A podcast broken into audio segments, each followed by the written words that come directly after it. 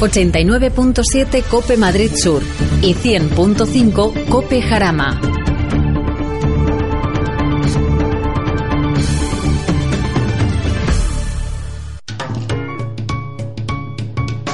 Lubricantes Total patrocina Auto FM. Lubricantes Total. Mantén tu motor más joven por más tiempo.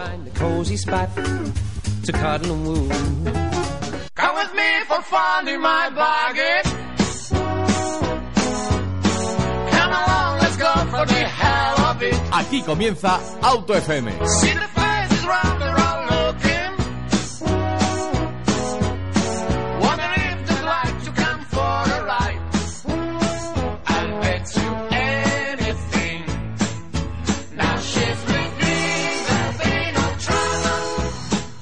Bienvenidos, bienvenidos una tarde más, bienvenidos a Auto FM, bienvenidos por supuesto a Cope Madrid Sur y a Cope Jarama.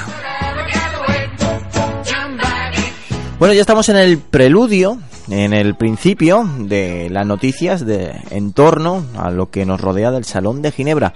Hoy vamos a acercarnos unas cuantas eh, rumores, eh, chivatazos y por supuesto ya confirmaciones que veremos en el Salón de Ginebra 2019. No te lo pierdas porque va a estar bastante interesante. Y no solamente eso, también pues eh, hoy esta semana ha habido un titular que, que nos ha dejado bueno, con los, con los, ojos bien abiertos y es que bueno parece ser que sancionando mm, ha habido sanciones que han puesto entre entredicho el margen de seguridad que tienen los radares.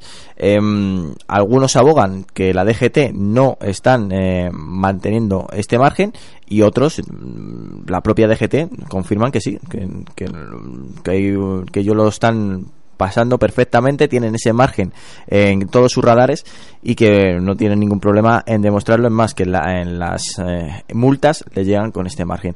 Con lo cual, pues bueno, ya siempre volvemos a, a lo mismo, el, tema de las multas. Que nosotros no estamos en contra, ni muchísimo menos, de, de la multa en sí, sino lo que estamos en contra es que hay sitios donde no se tiene sentido. Por ejemplo, una recta totalmente despejada. Eh, ir tú solo un domingo por la mañana, te despista y en vez de ir a 120, pues vas a 125, 126, 130. No eres un asesino, ni mucho menos, pero ya te cae una sanción, una sanción económica. Que no hay puntos, cierto es, pero una sanción económica. Pero da la casualidad que el punto negro, donde sabemos que día tras día, semana tras semana, si no ha habido un susto, ha habido un percance, sigue sin moverse. Sigue estando ese punto ahí si acaso han puesto una señal, cuidado, punto negro. Bueno, gracias por avisármelo, pero no hay, ningún cambio más. Entonces, siempre lo decimos, siempre mm, alarmamos sobre, sobre eso y que creemos que sí que es donde tienen que haber los cambios. Está bien los radares, está bien indicarlos, está bien mm, en, en, situaciones en donde sí que pensamos que a lo mejor esa curva es peligrosa y la gente no hace caso a las señales y si no esa base de mano dura siguen haciendo lo mismo, pero hay que hay sitios donde, tengo que decir, nos tratan como huchas con cuatro ruedas. Y es donde de verdad entramos en la crítica. Y que creo que debería de cambiar la DGT y debería de, de buscar, por lo menos, no solamente de, de, cara al público al gran público, de decir, oye, no solamente estamos aquí para multar, sino también para arreglar, solucionar y buscar de dónde de verdad se encuentran esos grandes accidentes donde lamentablemente pierden tantas vidas. Compañeros que comparten con nosotros, sin duda alguna, eh, todas las vías eh, asfaltadas y sin asfaltar. También hay que decirlo que algunas veces eh, vemos eh, algún loco donde no tenía que, pasar. Pero esto y mucho más hoy en el programa, aquí en Auto FM, en Cope Madisur y en Cope Jarama. Espero que lo disfrutes y como siempre me gusta a mí decir, yo creo que, que viene idóneo arrancamos. Oye David, noto síntomas de mal funcionamiento en el cambio automático y no sé qué podrá fallar. Me dicen que si el convertidor, la Megatronic, estoy hecho un lío. No des más vueltas. En Automatic te dan la solución. Infórmate en automatic.es. Son especialistas en reparación y mantenimiento del cambio automático. Y se nota. Automatic.es. Vas a disfrutar del cambio. 91 6 44 44 22.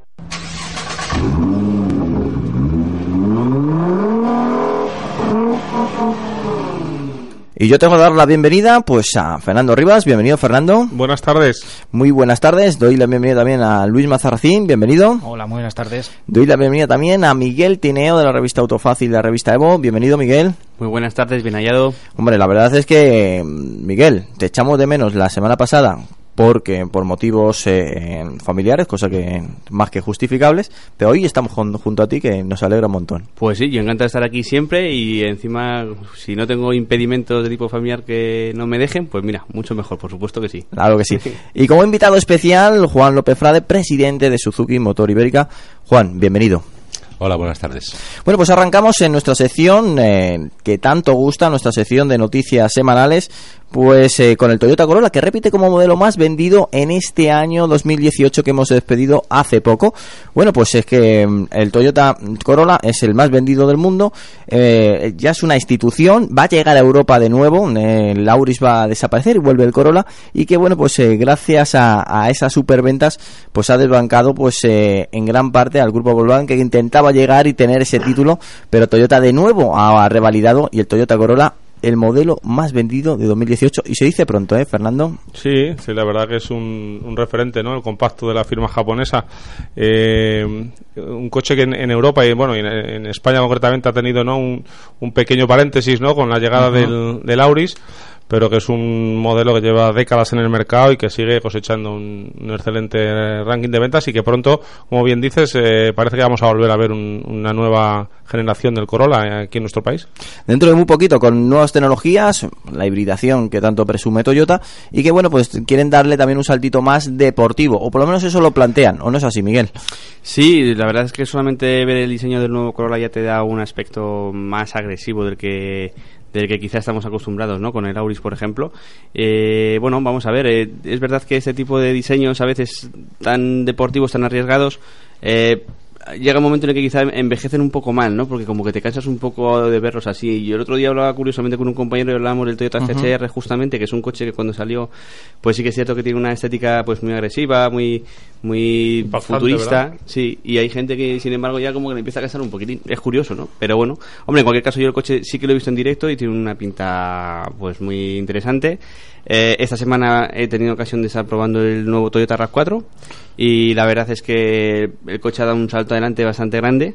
Y yo creo que, con el, en el caso del Corolla pues va a pasar un poquito más o menos eh, lo mismo, tiene toda la pinta. No lo teníamos el guion, pero te voy a tener que preguntar, ¿qué tal con el RAV4?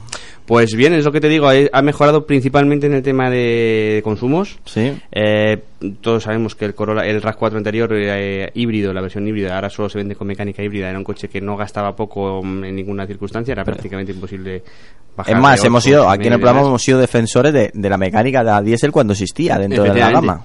Y ahora con el nuevo RAV4 eso ha mejorado bastante. Aún así, eh, teniendo en cuenta que como híbrido funciona bastante bien, es un coche ya de un tamaño grande, tiene sus 460, pasa de 1600 kilos de peso. Por tanto, es un coche eh, que no siempre va a ser la mejor alternativa comprarse con una mecánica híbrida. Por eso es pro- muy probable que si solamente vas a hacer a lo mejor 20, 25 mil kilómetros, principalmente carretera y demás, te va a seguir interesando un diésel, casi seguro. Y si haces una conducción eminentemente urbana y tienes posibilidades de cargar el coche, pues una alternativa como puede ser un Mitsubishi Outlander PEF, que es un enchufable, te vas a ir también más rentable desde el punto de vista económico, siempre hablando. ¿eh? Luego Eso, ya- eso, eso es interesante, pero hay gente que solamente quiere etiqueta.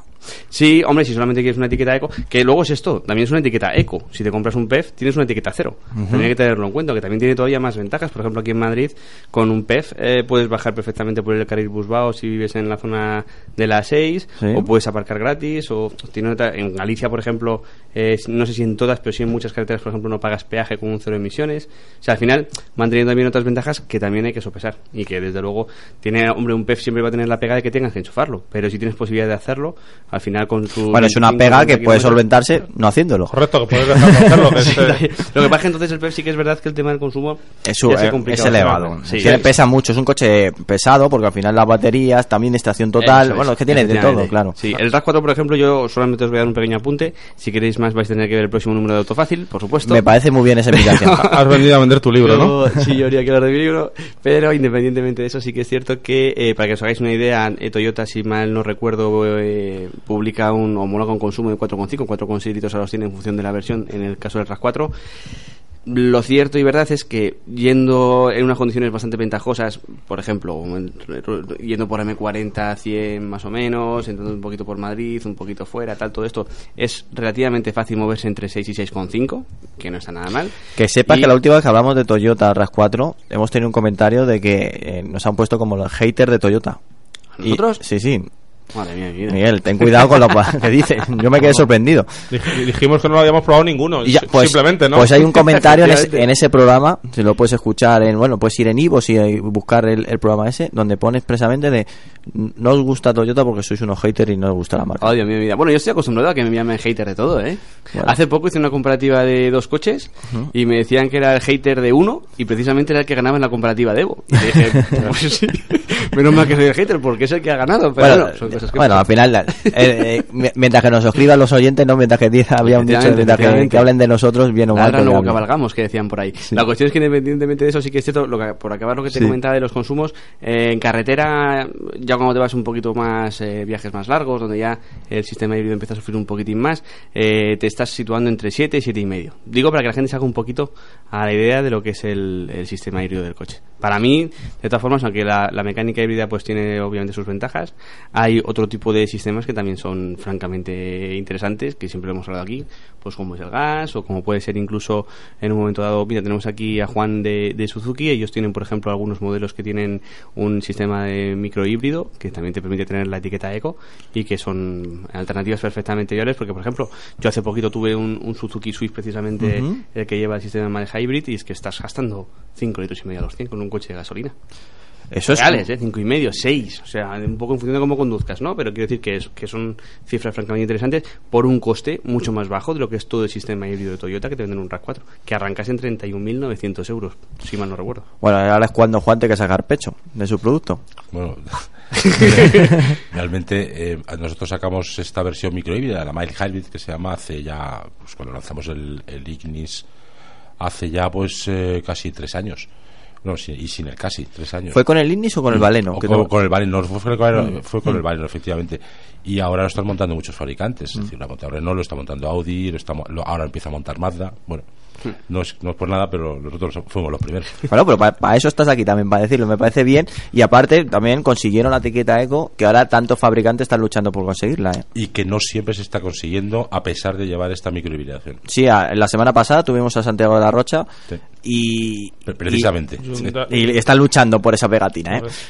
que lo tengamos en cuenta. Pues seguimos adelante y vamos a hablar ahora de 100% eléctrico. Según nos adelanta, la gente Polestar es, bueno, más ah, directamente la gente de Volvo en su división deportiva, su marca deportiva Polestar, van a sacar su segundo modelo, nos van a presentar su segundo modelo y va a ser el día 27 cuando nos muestren las primeras eh, imágenes, podemos decir, definitivas de este modelo. Conocimos el Polestar 1 el año pasado y ahora vamos a dar el salto al Polestar 2. Dicen que va directamente al Salón de Ginebra. Y por qué tanta em, importancia por estos modelos deportivos de la división deportiva de Volvo em, que sean 100% eléctricos, porque al final y al cabo recordemos que Volvo eh, ahora mismo es propiedad de Geely, una de las marcas más importantes de la industria automotriz eh, china. Y en China ahora mismo los modelos eh, eléctricos pues están tien- están teniendo bastante tirón, con lo cual pues directamente por supuesto, sin olvidar al mercado europeo, mercado americano, pero mirando directamente al mercado chino, este Polestar 2, o Chu, o como lo queráis denominar, pero el número 2 de Polestar a punto de, bueno, de presentarse. El modelo va a ser Evo, directamente, lo digo así, Miguel. Sí, eh, seguramente sí. Por tecnología, por prestaciones, por tal, sin duda alguna va a ser un coche interesante para Evo. Eso sí que sí que es verdad. Polestar eh, en España no tiene tanta tradición como, por ejemplo, la Chila M o M de BMW o MG de Mercedes, pero sí que es cierto que Polestar eh, tiene un arraigo deportivo de ser la la división encargada de los modelos deportivos de Volvo desde hace mucho tiempo. Aquí hemos tenido, eh, por ejemplo, había un 60 Polestar hace poquito, Sí. que era un coche pues bastante interesante y bastante majete en líneas generales. y pero sí- bastante desconocido. Sí, sí, muy desconocido. Es lo que hablamos, que aquí en España no tiene una tradición, digamos, ¿no? Entonces a la gente quizás no le choque tanto. Yo supongo que en otros países probablemente más de un petrolhead estará tirándose de los pelos por aquello de perder las versiones deportivas y encontrarse, pues lo que ellos suelen llamar lavadora con ruedas y cosas de esas. Pero bueno, independientemente de eso, seguro que... Vas a seguir haciendo amigos, que- ¿eh? Aquí por las Sí, tardes sí. de los viernes. Oye, y que conste que los, los Volvo me gustan mucho también, ¿eh? Luego me encuentro... No, pero sí que es verdad que Volvo últimamente, desde que han cambiado toda la serie, pues XC, empezaron con el XC90, luego XC60 y demás, que al final es todo siempre el mismo coche, con diferentes tamaños. Después con el XC40, que es la, la segunda plataforma. Eh, es verdad que han dado un salto adelante tecnológicamente hablando muy importante y así Estético, coches... ¿eh? Y estético también el giro ha sido Sí, importante. sí, sí, estético sin duda, pero luego aparte a nivel de, de por cómo van y por cómo están hechos, los coches han mejorado mucho los modelos de Volvo y bueno, seguro que el Polestar Eh, además, teniendo, teniendo detrás el grupo que tiene, que es un grupo fuerte, eh, seguro que va a estar, pues, un- va, va a ser un buen producto. Hace seguro. unos años em, había quien decía ¿no? que, que era el fin de Volvo, ¿no? que había, habían comprado los, los chinos, ¿no? así hablando un poco en plata, y que se iba, se iba a terminar el, el, el- el diseño, la estética, el- la materia prima sueca, ¿no? Ahí, pero parece ser que, que los chinos han hecho bien las cosas, han comprado la marca, o más bien han inyectado dinero en la marca, han dejado por lo que nos decían en Volvo, mm, trabajar en la dirección eh, que, la, que la marca quería, sin marcar directrices más enfocadas quizás a, a un mercado asiático chino, y ahí están los resultados y, y de ventas de, de- y de, y de tecnología de, de la marca sueca. Bueno, pues eh, modelos interesantes, el que nos presenta la división de, deportiva de Volvo, una marca que quiere hacer independiente de Polestar y que poco a poco pues Y- eh, y- conoceremos. Y sí. hablan de 500 kilómetros de autonomía. Que, Oye, no está nada mal. Vamos a ir viendo luego cuántos, cómo Con- son y a qué ritmo para que sean 500. ¿Y cómo tardas en recargarlo? Efectivamente. Importante. Pero, pero bueno, ya vamos viendo Y de- cifras eh, Dentro de poco tendremos que ver cómo envejecen esas baterías, porque es hay, hay voces por ahí que alarman, dicen, vale, sí, ahora están llegando 500, 600 kilómetros de autonomía, dice, pero cuando llevo ya dos años o tres años usándolo, ¿a cuántos kilómetros de verdad de autonomía tienen esos coches? Efectivamente, eso Pues es así. sí. Eso Pues- nos va a pasar también. Mira, me vas a dejar que haga un pequeño apunte. eh, Sí, venga, porque adelante. me he enterado esta semana y creo que es una cosa interesante. Hemos estado. Vamos a hacer una nueva sección apunte de Miguel Tine. Bueno, esta vez es- Haciendo es- amigos quiero que se llame. Realmente, Propongo. Realmente apunte de Álvaro Sauras y voy a, voy a utilizar sus palabras, las voy a poner en mi boca. Venga. Porque estuvo él en una, una historia pues, también importante, pero bueno, no voy a contar de qué va todo el tema. La cuestión es que salió el asunto de los TGI, de Grupo Volkswagen, Sí. en cuanto a la revisión que hay que hacer a los depósitos. Eh, para que la gente se haga una idea, cuando vas a pasar la ITV, primera ITV de un coche TGI que tenga sus cuatro años, eh, va a haber que hacer una revisión de todo el sistema que rondará unos 100 euros. Y eh, cuando vayas a pasar cada ITV tendrás que hacerlo. Te lo van a hacer en el concesionario y te van a dar un certificado para que tú sepas, o sea, para que en la ITV, perdón, sepan que está todo en orden. O sea que tienes que hacer una pre-ITV por narices. Efectivamente. Vale. Para confirmar que no hay ninguna pérdida ni nada de esto. Y a los eh, 10 años, eh, hay, cada 10 años hay que retimbrar el sistema entero. Eh, eso significa que hay que desmontar, hay que mirar que todas las válvulas vayan bien, que no sé qué, que tendrá un coste aproximado de unos 1.000 euros. Para que la gente se haga una idea de, de por dónde pueden ir las cosas en el tipo de coches. Eh, esto pasa con los, lo quiero también dejar claro, TGI gas natural, modelo de gas natural. Fiat, por ejemplo, también tiene un Panda, y hay algún, cosillo, algún cochecillo más con Pero no equivoca- Pero no pasa con GLP. O sea, los modelos que tienen GLP GLP. no es necesario porque no eh, No tiene tanta presión. Ujú. como un coche de, de GNC. Eh, ya he hecho el apunte, que creo que informativamente hablando para quien lo tenga o quien se lo plantee, pues puede ser interesante. Ya me callo un Ay, poquito. claro, esos, esos son los números que Luego es, que hacer. es un mazazo para quien lo tenga y Claro, lo supiera claro, claro, claro, y, y algo que va muy a tener en cuenta si estás pensando en un coche con esa tecnología. Sí, es cierto. Mm, Al final le va a dar un, le va a empujar un poquito más al GLP. Sí, hombre, a ver, yo tengo una cosa, ¿eh? La diferencia... A ver, yo es que sabéis que tengo un coche de... Sí. En mi casa tenemos un coche de GNC, mi chica tiene un coche de GNC y el consumo real en euros de ese coche es un Seat León. Eh, ahora dirá que eres un hater de los Seat, no. Pero vamos, independientemente de eso, eh, está en 3,30, 3 euros 40 más o menos Sí. cada 100 kilómetros. Eh, claro, si tienes en cuenta lo que te estás ahorrando, por ejemplo, comparado con un diésel que gaste más o menos lo que puede ganar- gastar un compacto de esa potencia, 105, 110, 115 caballos, al final realmente, si haces 20, 25 mil kilómetros, las cuentas sí que te van a salir bien, aunque tengas que hacer este tipo de revisiones. ¿Sabes? Vale. Pero bueno, Pero independientemente. es una operación financiera, yo creo, muy a largo plazo, ¿verdad? El, Claro, claro, el dejársela ver Sí, al cliente, sí, que ese sí, goteo le va a ayudar a ahorrarse Sí. el... Yo creo que el problema del, del GNC ahora mismo es más que el hecho de que tengas que revisar el sistema, que bueno, no deja de ser un hándicap. El mayor problema es que pueda repostar. Eh, Que al final, yo por ejemplo en mi caso, pues tengo una prácticamente la de mi casa y nos viene muy bien y por eso fue el principal motivo por el que lo cogimos, ¿no? Pero si no, no estás, estás eh, perdido, obviamente. Importante apunte y que queda ahí, bueno, nunca mejor dicho, apuntado y que, bueno, sobre todo por gente que mm, se esté planteando esta tecnología que lo sepa. Pues sí, por eso decía, sí, sí.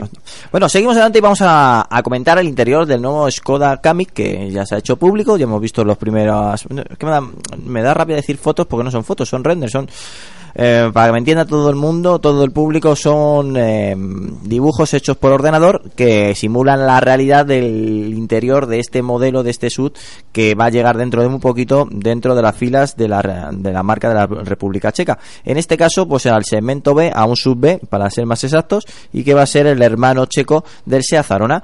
Bueno, por interior, pues la verdad es que tampoco nos sorprende mucho, porque nos recuerda pues a prácticamente a los modelos de pues a, a Fabia, incluso al Karoq. Eh, tienes una fusión entre el Fabia y el Karoq, eh, líneas eh, muy largas, el que nos utiliza Skoda en este modelo, y que bueno, pues se ha dado también un salto también de calidad y que nos presenta pues un modelo interesante eh, tecnológicamente en la línea de los últimos proyectos de Skoda, pero tampoco algo muy muy llamativo. Es, eh, no, no nos esperemos un gran despliegue de diseño en este Besut de, de nuevo origen dentro de la gama de Skoda. ¿Cómo lo has visto, Fernando?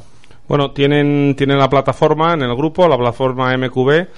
Tienen Karoq y Kodiak eh, marcando ya un camino, una tendencia, un diseño. Eh, y yo viendo ahora las, las eh, estas fotos, ¿no? El diseño de, de- bueno, pues acabo de bajarme de un, de un Kodiak y si es cierto, bueno, pues que, que mantienen esa línea eh, marcada por estos dos, eh, por sus hermanos de gama, con la eh, salpicadero presidido por la pantalla multimedia. Eh, como todos los, los, los, los Skoda de esa línea, yo creo que buscando gustar un poco a todo el mundo, ¿no? Con ese, ese, ese diseño un poco plano, pero en el buen sentido, ¿no? El, el de gustar a todo el mundo sin estridencias, sin cosas complicadas que, que, salgan un poco de, lo, de lo normal y de lo habitual. Em, la moda de los SUV, eh, una de las marcas que no se ha quejado de, de esta moda ha sido sin duda alguna Suzuki, porque por dos motivos.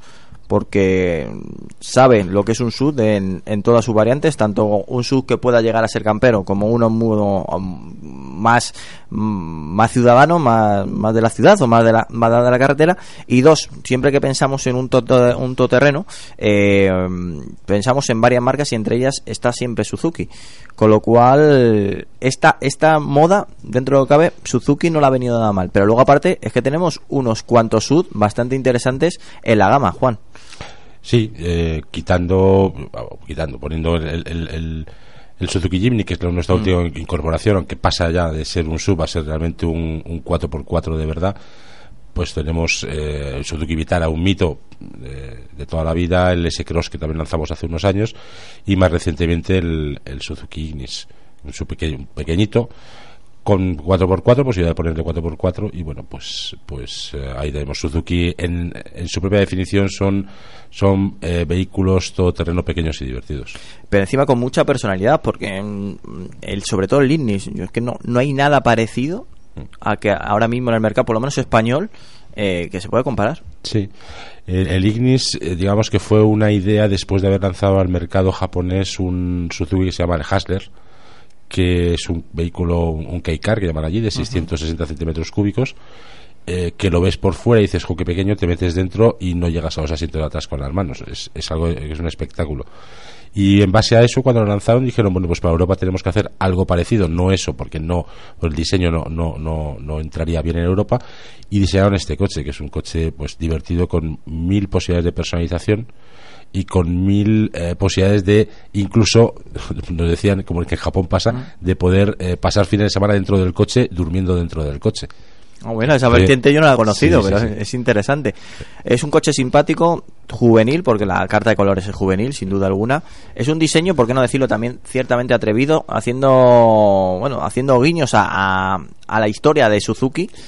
Y, y luego la- el plus de tener tracción total, una tracción total que, bueno, que, que, que quieras o no, es un plus tanto de, de seguridad como si te que ir por una pista rápida, también te da mucha, bueno, alguna solución que otra. Bueno, realmente donde estamos eh, en- en- en la península ibérica vendiendo vendiendo el, el Ignis es en lugares de montaña, que es en la zona norte de España, en Andorra es un éxito que no te puedes hacer idea, también somos responsables para el mercado de Andorra, y en las zonas de montañas del interior de Portugal, que también somos responsables de Portugal. Y ahí se está vendiendo muy bien ese coche porque más que por vistas es por el tema de la nieve. Claro. Es, el, tuve yo la oportunidad de probar eh, este Suzuki en la presentación junto a Miguel Tineo, que no se acordará, ya sabemos que su memoria no es célebre.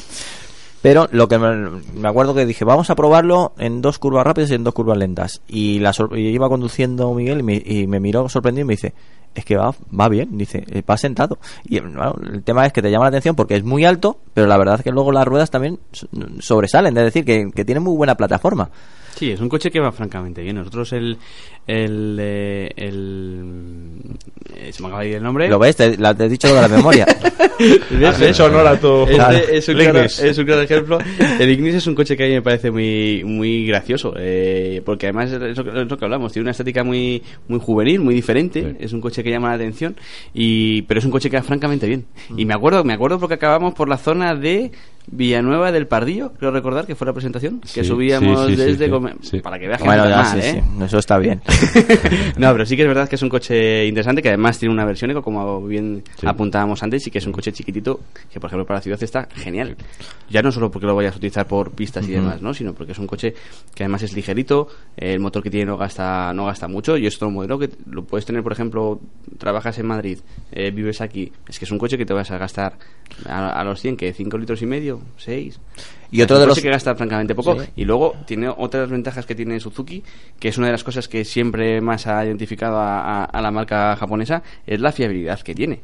Tú oirás a apunte. muy poca gente hablar mal de la, su- de la fiabilidad de un Suzuki. Pues aquí que sabéis, a Fernando y a mí nos encantan los rallies, este buen hombre que tenemos ahí que se llama Juan López Frade, que es un loco de las carreras y que lleva años apostando por la Copa Suzuki, y tú hablas con los pilotos de la Copa Suzuki y todos te dicen, joder, pues he abandonado porque he arrancado una rueda, porque me he salido, porque no sé qué, pero nunca te dicen, es que ha roto el motor, es que ha roto la caja, es que ha roto el embrague, nunca. Y son coches de carreras, que son Sí, demasiado sí, sí. Y muy de serie, de carreras. Y muy de serie, Una preparación muy coche- básica, muy de copa de promoción. Efectivamente, efectivamente. De acceso a- Y eso habla muy bien de la fiabilidad de los coches de, de- de Suzuki, que luego además a la hora de mantenimiento y demás tampoco tienen un mantenimiento especialmente caro. Mira, hablamos an- antes justo de Volvo. Nosotros cada vez que hacemos un reportaje de, de mantenimiento y demás, pues Volvo, por ejemplo, es de las que está más por encima eh, en, en cuanto a costes de mantenimiento y demás. Suzuki, por ejemplo, tiene unos costes relativamente contenidos. Entonces es un coche, francamente, muy inteligente. Y dentro de que hablamos de un coche que parte de 13.000 euros, que es un coche Sí, sí, accesible sí, sí. económicamente, no estamos hablando de un coche de un, de un valor eh, grande. Sí, Bueno, totalmente. etiqueta eco, eh,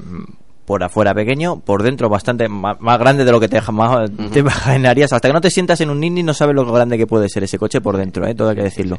Y luego con un muy buen comportamiento cuando sales a carretera. Eso, Prestaciones de las que da, no es un Car, obviamente, pero el coche tiene un comportamiento muy bien. Es Suzuki hace cosas que a mí me gustan mucho. Mira, casualmente estamos preparando una comparativa para Evo, que saldrá Sí. este mes, que sale el Swift Sport.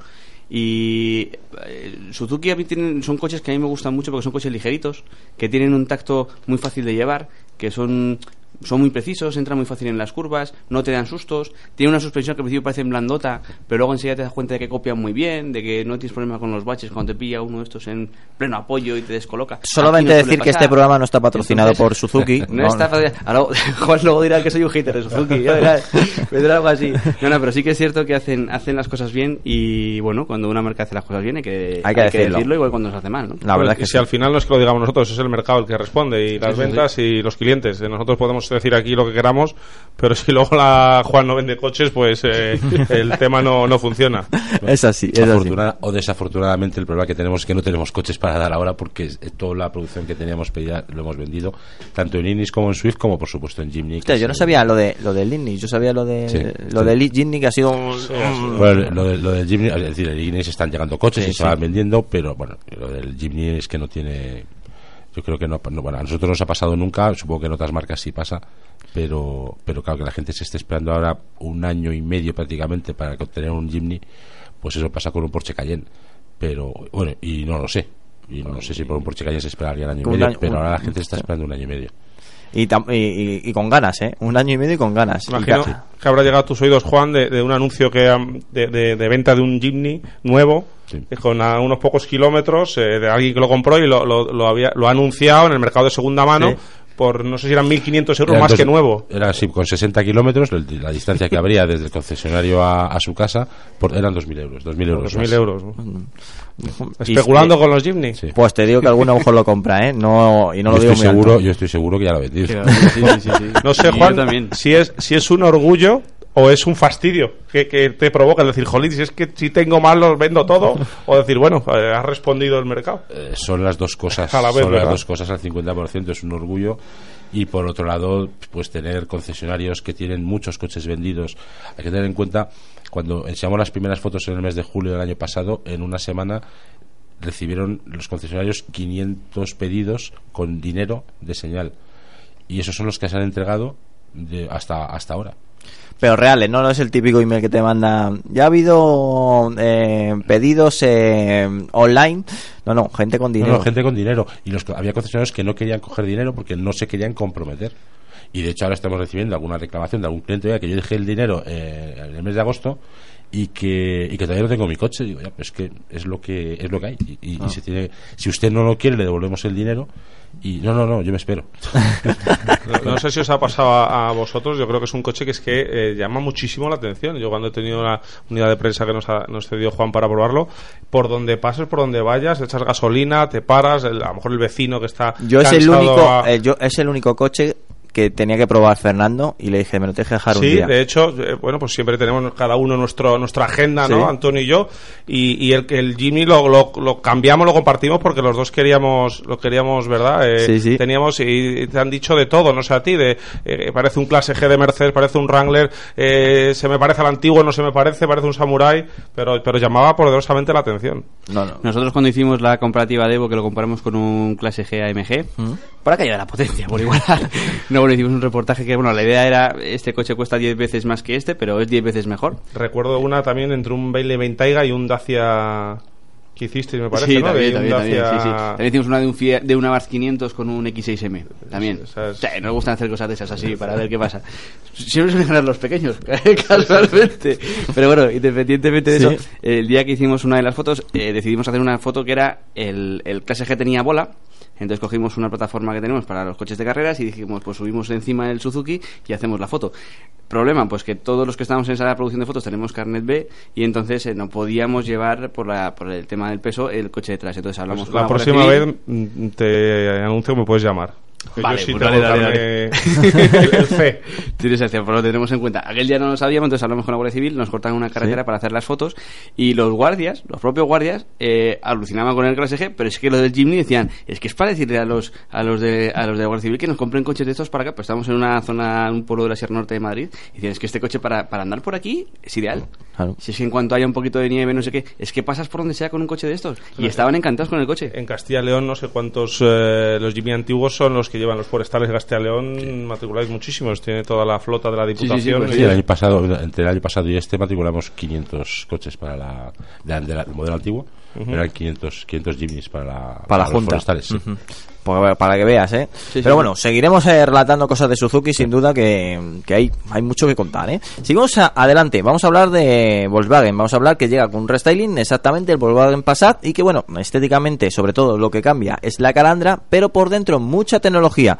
Em, hemos visto que llega el sistema, el sistema, lo diré, el sistema Energy Style Acid, eh, ahora lo he dicho bien, el Travel Acid. El inglés sigue siendo un Sí, punto a mejorar, ¿eh? punto. Pero bueno, le estoy mejorando, ¿eh? Le estoy viendo muchas. Bueno, a lo que voy, que me estás despistando. El, al nivel 2, es decir, que bueno, pues ahora más asistencias para la conducción, eh, un salto más para esta, esta plataforma, que bueno, nació eh, hace exactamente unos 3-4 años y ahora recibe la última tecnología del grupo Volkswagen. Un tema bastante interesante, este nuevo Passat, esta nueva berlina, una apuesta por la tecnología en esta berlina del segmento de... ¿Cómo lo has visto, Fernando? Bueno, es la octava generación del Passat, ¿eh? Ya estamos, hasta hablamos antes del Corolla como un, un coche ya de veterano, ¿no? Y líder de ventas, pues el Passat está en la misma, en la misma línea. Bueno, el, el restyling para un poco alargar esa vida comercial que ya esta octava generación comenzó hace unos años. Eh, le veo con un toque un poquito similar a, intentando que el Pilar C eh, gane ese, esa línea coupé, ¿no? Que tan de moda hemos, hemos, hemos hablado que está, ¿no? Con, con coches como el Arteon o el Peugeot 508 y ha ganado también en tecnología, es un, un, un asunto que las marcas no pueden descuidar y que cada vez cada vez va va me acabo también de bajar de una prueba que me han encargado de una, de una Mercedes Sprinter por, por y, y- y te quedas alucinado ¿no? de un furgón que hasta hace dos días era poco más que un motor de, con poco consumo diésel y una carrocería para cargar la tecnología con asistentes de viento lateral de remolque de pues bueno pues en estas berlinas imagínate la- lo que deben de trabajar las marcas para para tener esta tecnología con esos nombres tan impronunciables en inglés, pero que, que luego tan, tanto nos ayudan en la conducción. Eh, unas ayudas que vienen muy bien, sobre todo pues eh, hemos visto que han sido bueno, han sido importantes para la reducción de los accidentes de tráfico, pero esta tecnología luego aplicada en el día a día también es bastante útil, Miguel. Sí, a ver, el grupo Volkswagen obviamente es uno de los grupos más importantes que hay en el mundo y eh, están trabajando muy en serio en todo lo que es vehículo autónomo y demás y es normal que nos vayan soltando pildoritas o pildorazas en modelos de peso de cada una de sus marcas como por ejemplo ahora es el Passat, el, el A8, la 6, A7 que acaban de renovar por ejemplo ahora mismo en Audi también empiezan a tener ya un montón de sistemas de estos que cuando los pruebas pues ves que están francamente muy afinados y que van y que van francamente bien y que obviamente pues bueno todo hace indicar que eh, en X años pues la, la el vehículo autónomo está cada vez más cerca, ¿no? Podemos decir que el- este es tecnología semiautónomo Sí. nivel 2. Efectivamente, sí, sí, sí. Eso ya es cada vez un pasito más, un Sí. pasito más, un pasito más. Bueno, el- la tecnología está ahí y cada vez está más claro que funciona. Eh, habrá que ver pues cómo se va afinando poquito a poco y sobre todo también cómo se va afinando el, el escenario, el marco legal, digamos, ¿no? Para que esto pueda al final llegar a llegar a buen puerto. Los que somos unos quemados, pues eh, esto de los sistemas autónomos, yo cada vez que me subo en uno, tengo ahora un Audi, por ejemplo, y lo primero que hago según me subo es apagarlo todo. Supongo que a vosotros ahí os pasará de vez en cuando, pero bueno. Desconectar el Bluetooth del móvil y desconectar el demás. asistente de salida de carril. eh, No dejas ni uno. Sí, es cierto. Pero no, bueno. no siguen los pasos de Miguel. Intentar, No, no, queridos no, mejor que oyentes. no. Mejor que no. Tengo, tengo mis taras, ¿ves? Tengo mis taras. Soy- en soy- Algo FM, el programa del motor de Cope Madrid Sur y Cope Jarama. Lubricantes Total, una formulación exclusiva a la vanguardia de la tecnología. Los lubricantes Total prolongan la vida de tu motor y mejoran su rendimiento en las condiciones más extremas. Lubricantes Total, mantén tu motor más joven por más tiempo. 89.7 Cope Madrid Sur y 100.5 Cope Jarama. Nos encantan las cosas automáticas, nos inspiran y nos hacen sentir más eficientes, más libres, más humanos. Si tienes un coche automático, cuídalo. En Automatic hacemos la reparación y mantenimiento de tu cambio automático. Automatic.es. Tú conducirás más tranquilo y los tuyos más seguros. Automatic. Especialistas en cambios automáticos. Automatic.es. Danos tu opinión. autofm Y nosotros seguimos adelante y ahora es el momento de hablar de, bueno, pues eh, de un superventas que en su día sorprendió en su lanzamiento, nadie apostaba por él, ha sido el que ha roto el segmento sub-B y es que es el Nissan, Nissan Yo que sigue eh, vendiéndose prácticamente como el primer día estéticamente hablando con algunos cambios en el parachoque delantero y trasero pero ese diseño tan peculiar eh, con los ojos saltones que algunos definen pues sigue ahí la verdad es que vendiéndose francamente bien. Y que bueno pues según dicen eh, este año 2019 llegará su segunda generación. El por qué Nissan está alargando tanto la renovación de este vehículo muy sencillo sigue vendiéndose muy bien, sigue siendo un éxito y renovar un éxito puede ser dos cosas, o seguir manteniendo esa cuota de mercado o perderla. Y es que, claro, lo bien que se está vendiendo Nissan Jun da miedo, da, digamos que, que, el, que a más de un japonés lo está mirando de reojo qué hacer con el Nissan Jun. Eh, no sabemos, todavía no se ha adelantado cómo será, por supuesto, ni mucho menos eh, la siguiente generación, pero solamente recordaros que llegó al mercado en 2010 y es que sigue un diseño más que vigente, Fernando, pero Sí, y, con, y un coche, pues lo que tú has dicho, ¿por qué no se ha eh, modificado hasta ahora? Pues Nada. porque, pues porque se sigue vendiendo. Eh, yo imagino que, que esta segunda generación marcará, seguirá marcando ese diseño muy anguloso, muy agresivo, muy, muy eh, japonés, muy asiático. Eh, parece que, va a crecer algo, se va, se va, mm, parece que indica que llegará, bueno, pues al 420 de, de, de longitud más o menos, eh, lógicamente ya con las, con la, cumpliendo las nuevas normas anticontaminación de la Euro, la Euro 6D.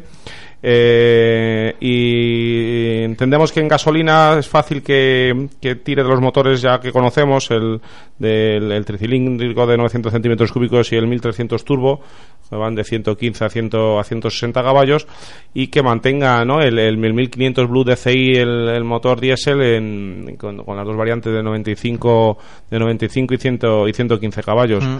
Eh, por el concepto de coche entiendo que tendrá que venir alguna solución también, no sé si híbrida, ¿verdad, Miguel? O 100% eléctrica, o porque es un coche muy urbano, muy, Sí. muy de, muy de, de- de que esa tecnología le, le, le sentaría sí, muy sí, bien. Sí, además está pues en, en plena está, está con la alianza de Renault Nissan que sí que tienen un montón de vehículos eléctricos y demás y que también tiene, mira, hablamos antes de la microhibridación, eh, Renault por ejemplo tiene un Scenic de 48 voltios. Eh, al final sí que es muy probable que tenga algún tipo de, de tecnología de ese tipo, sobre todo porque claro, al final un coche que es eminentemente urbano eh, necesita eh, circular por las ciudades y en las ciudades es donde más restricciones se pueden encontrar no, sé, no, no, no, sería lógico sacar un modelo completamente nuevo si no hubiese pues un, un mínimo mínimo un sistema de microhibridación. Yo hombre yo entiendo que esa mayor eh, distancia que hablábamos antes, esa mayor longitud, probablemente sí que ayudará a mejorar uno de los puntos más débiles ahora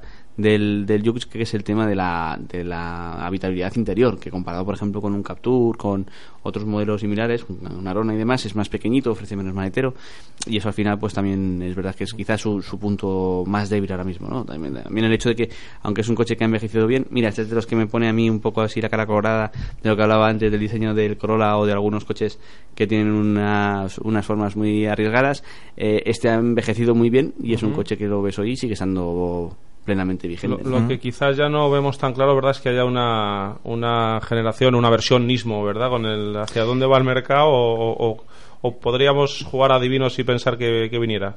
Yo creo que va a ser un poquito complicado, sobre ¿Verdad? todo en esa carrocería. Yo Ujú. creo que sí que va a ser complicado. Además, tampoco lo hemos visto eh, ni siquiera en el Micra, ¿no? Que es un coche que es como más dado a ese tipo de historias. Yo creo que al final Nissan. Bueno, y más viendo que, por ejemplo, mercados como el, el inglés sí que ha habido preparaciones eh, para el. Micra. Sí, sí, sí, sí.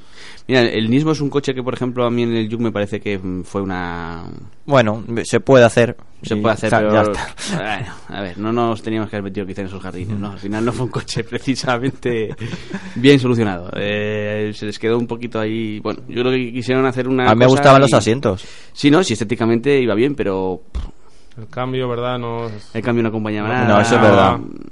Bueno, digamos que no, no, no les quedó del todo bien y que Nissan sabe hacer cosas mucho mejor. Solo hay que ver cómo va un GTR o cómo va un Z para saber de lo que son capaces. Pero bueno, en este caso, bueno, no, no les quedó todo bien y yo creo que eso también es un motivo como para que no vuelvan a arriesgarse en el futuro con una versión que seguro que cuesta mucho dinero a la hora de desarrollarla y demás para que luego no tenga no ya solo eh, un buen resultado en cuanto a ventas sino que además pues en cierta forma dañe un poco tu imagen eso de cara también a una marca que es Nismo que al final eh, pues es lo que está detrás del GTR o del Z que tan buen nombre tienen con de una forma merecida vamos Te lo, te lo compro. Seguimos adelante y vamos a hablar de una despedida, si os parece bien. Eh, el SEAT Toledo cesa su fabricación y es que en 2012 volvió a rescatar esta denominación SEAT en una variante, en un modelo que exactamente no era un, segmento C, sino bueno utilizando una plataforma entre un Ibiza MK4, eh, bueno una plataforma denominada A05 Plus.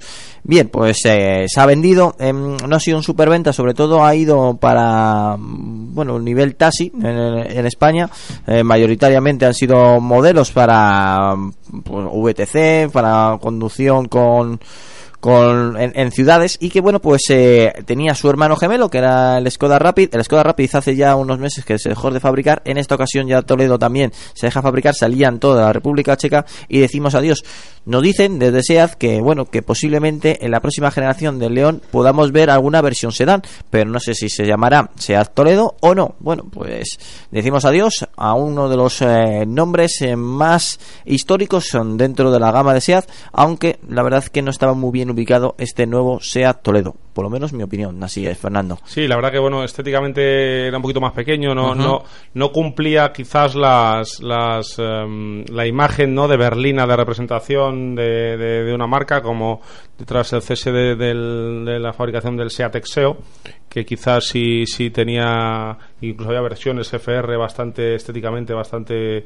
atractivas. Este coche sí era un coche muy de negocio, muy de, de trabajo, digamos, muy muy, ahí me recordaba el concepto al de Citroën CLX, no sé si, si me, sí, me sí. podéis comprar la, Era la idea, idea, ¿verdad? sí, sí. Y bueno, en el Reino Unido ya se ha dejado de vender y en España en el configurador ya no Ya si quieres configurarte un SEAT Toledo en el configurador de la marca no sale, con lo cual estará todo sujeto a las unidades que tengan en, En stock. en stock del, del motor 1000 1.0 TSI de 110 caballos. Un modelo que, bueno, con ese motor mm, funciona francamente bien y que vimos hasta la primera denominación de mm, acabado FR, que no era FR, que bueno, nos llamó la atención y que hubo también en este SEAT Toledo. Es curioso los vaivenes, ¿verdad?, que ha dado el Toledo con, con esas dos primeras generaciones que Sí. tan bien se vendieron y tan bien iban, y luego aquella otra generación ya más tipo Bueno, ese- invento, que- invento monovolumen con culo. Eso es, y incluso con algunas tonalidades bicolor eh, Hmm. curiosas. Luego se dejó, pasamos a ver el Satexeo, luego llegó otra vez con este con esta carrocería. El, Toledo, pues bueno, un nombre que simplemente con ese nombre se vende, pero la verdad es que no estaba muy bien ubicado dentro de la gama de. Seguimos hablando de marcas españolas o de origen español, en este caso hispano-suiza, una clásica. Van a presentar un modelo denominado Carmen. Ya sabes que no, si no lo conoces, era una marca histórica fundada en 1904 y que bueno, fue el azote de las marcas más premium, eh, más lujosas europeas, en más incluso mejorándolas pues a nombres tan ilustres, a marcas tan ilustres como Rolls Royce y Bentley. Eh, sus clásicos son de los eh, más remunerados dentro de, de cualquier subasta, eh, tanto europea como americana, y quieren, bueno, quieren volver a resucitar esta marca mítica de la cigüeña y que bueno pues veremos un coche totalmente eléctrico muy deportivo que dicen que solamente va a tener una tirada de 19 unidades denominada hispano-suiza Carmen y que qué esperamos de él hombre esperamos mucho pero no sabemos más no, no tenemos más más información. Eso sí dicen que la tecnología vendrá directamente de la Fórmula E y que tendrá lo último de lo último por supuesto en propulsión eléctrica con baterías de gran capacidad. Hasta aquí puedo leer Fernando. Sí, bueno, a ver si en Ginebra lo vemos y, y descubrimos las líneas de un coche que además se va, se va a construir, se va a fabricar íntegramente en las instalaciones que tiene el- este fabricante en Barcelona y que, y que, bueno, no deja de ser curioso el, nombre, ¿no? El nombre de Hispano-Suiza Carmen con tecnología 100% eléctrica y, bueno, pues todo un, un, un trabajo interesante de recuperar un nombre eh, que, que tan en boga hasta ahora, ¿no? Recuperar, eh, bueno, Renault con su, su marca Alpine, Citroën con DS, esto, bueno, lógicamente es un proyecto artesanal, entre comillas, ¿no? Nada que ver con, con estas marcas, pero bueno, que siguen, se, se siguen rescatando nombres míticos, el ¿no? grupo Del- Volkswagen rescató Bugatti Bugatti.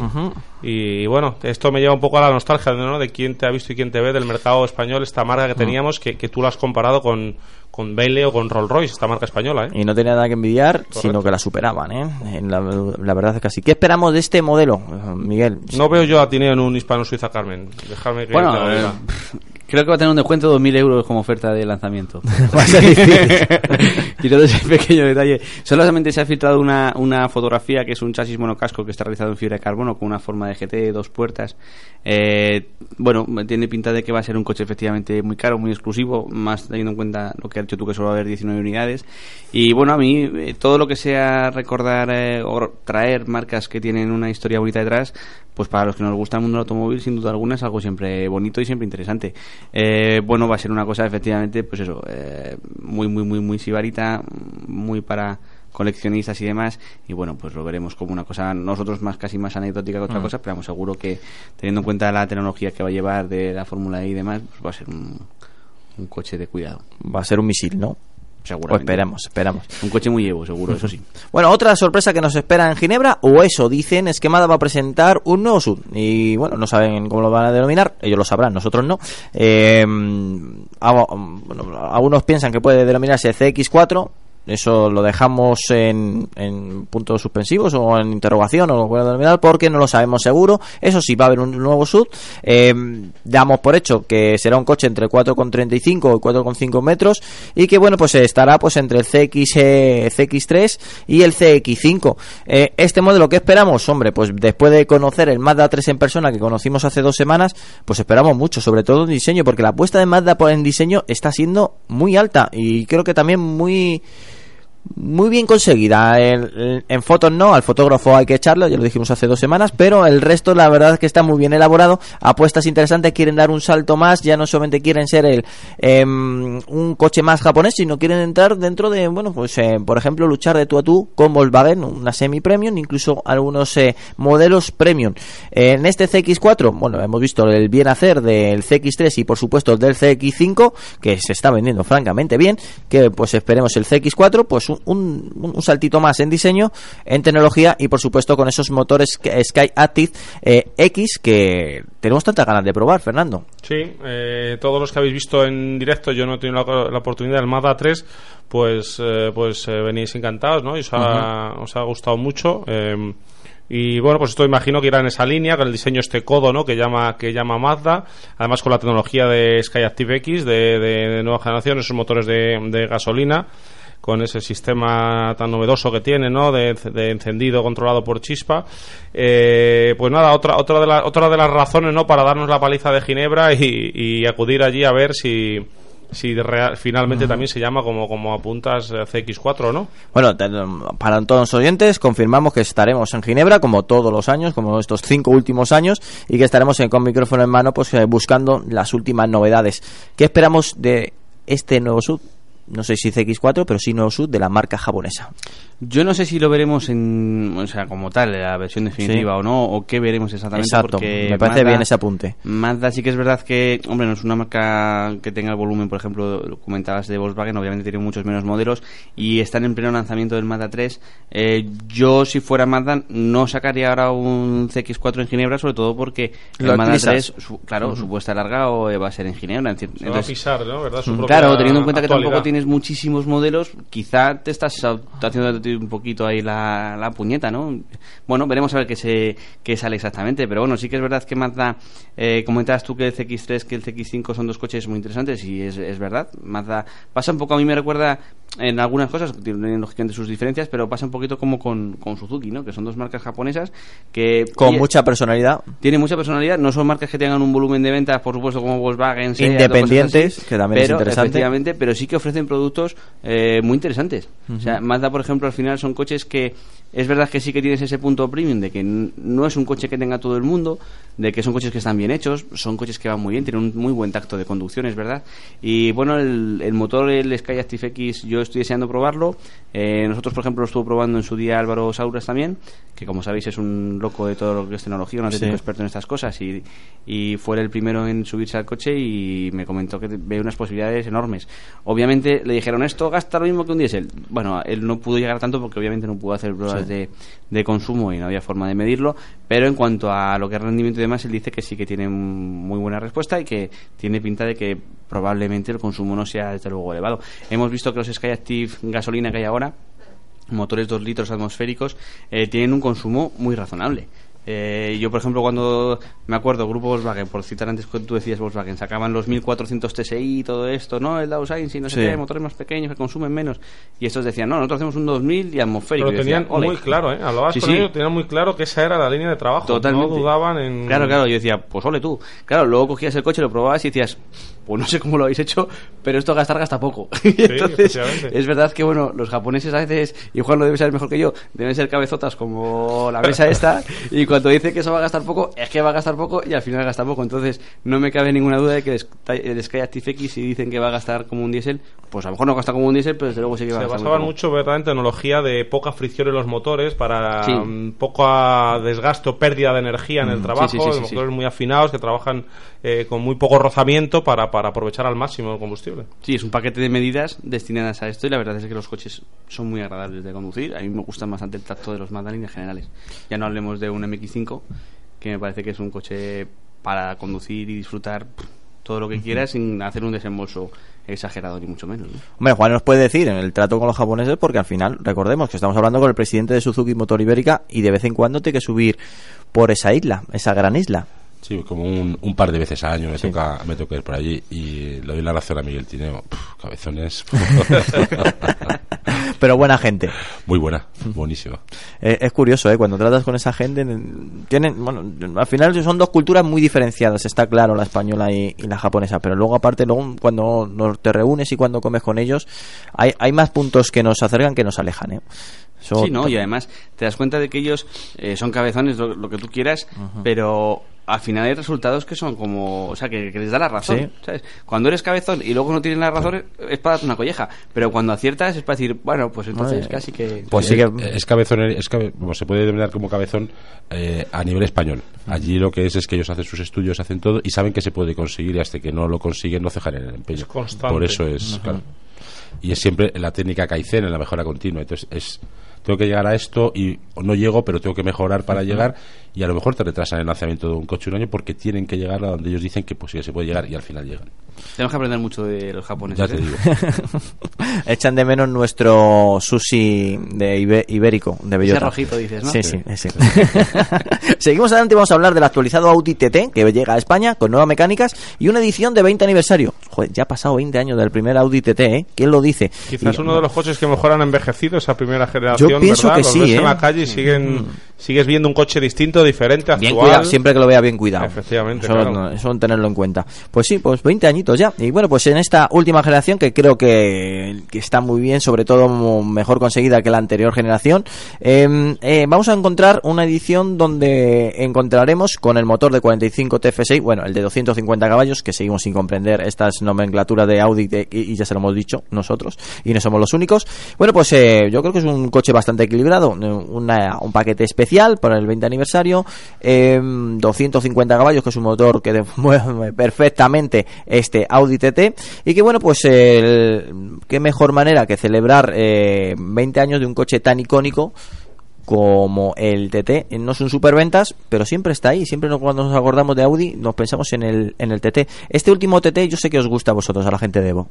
Sí, hombre, el TT por supuesto que nos gusta. Yo soy mucho más del primer TT porque además eh, pasa una cosa con Audi. Audi, todos los coches que sacan siempre son muy similares al anterior Mm. y precisamente el que menos se ha parecido al anterior ha sido este. Yo creo que es una cagada porque el TT original es el que todo el mundo tiene más en mente y para mí sin duda era el más Sí, personal. y pero creo que es mejor que el anterior. Sí, bueno, yo, yo estoy hablando a nivel de diseño. Vale, vale, venga. Y luego, eh, también creo que deberían haber aprovechado para hacer otra cosa, porque al final tú sacas una edición limitada, que está muy bien, pero por ejemplo, eh, por irse a su propio grupo, eh, Volkswagen con el Golf saca la versión Y tienes un coche especial porque es el más potente, el que tiene más equipamiento, el que tal. O sea, tiene una serie de cosas que sí que lo hacen especial.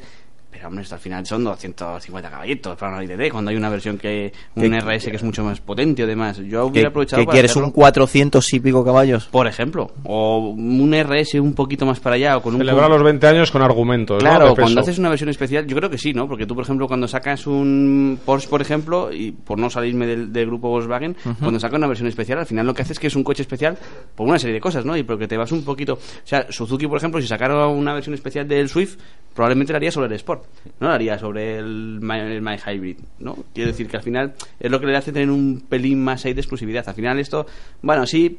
Pero pff, tampoco, nadie se va a acordar. Les Dentro de 10 escribimos a la gente de Audi que cambien la edición te voy a especial. decir de otra manera, tú dentro de 10 años, imagínate que tienes un Golf TCR y dentro de 10 Sí. años le dices a un colega, tengo un Golf TCR y el tío te va a decir, si es un quemado, te va a decir, ostras, tienes un Golf TCR. Pero te compras un TT de 20 aniversario y dices, tengo un TT aniversario y dices, pues vale, ha quedado buena tarde, vamos al cine. ¿A que? Joder, qué radicales, Miguel. ¿Es así? No es normal que tengas enemigos. Es eh. un hater de los TT 20 Luego es normal que tengas enemigos y te escriban, ¿eh? Oye, me llevan un Q3 y el coche me ha gustado bastante.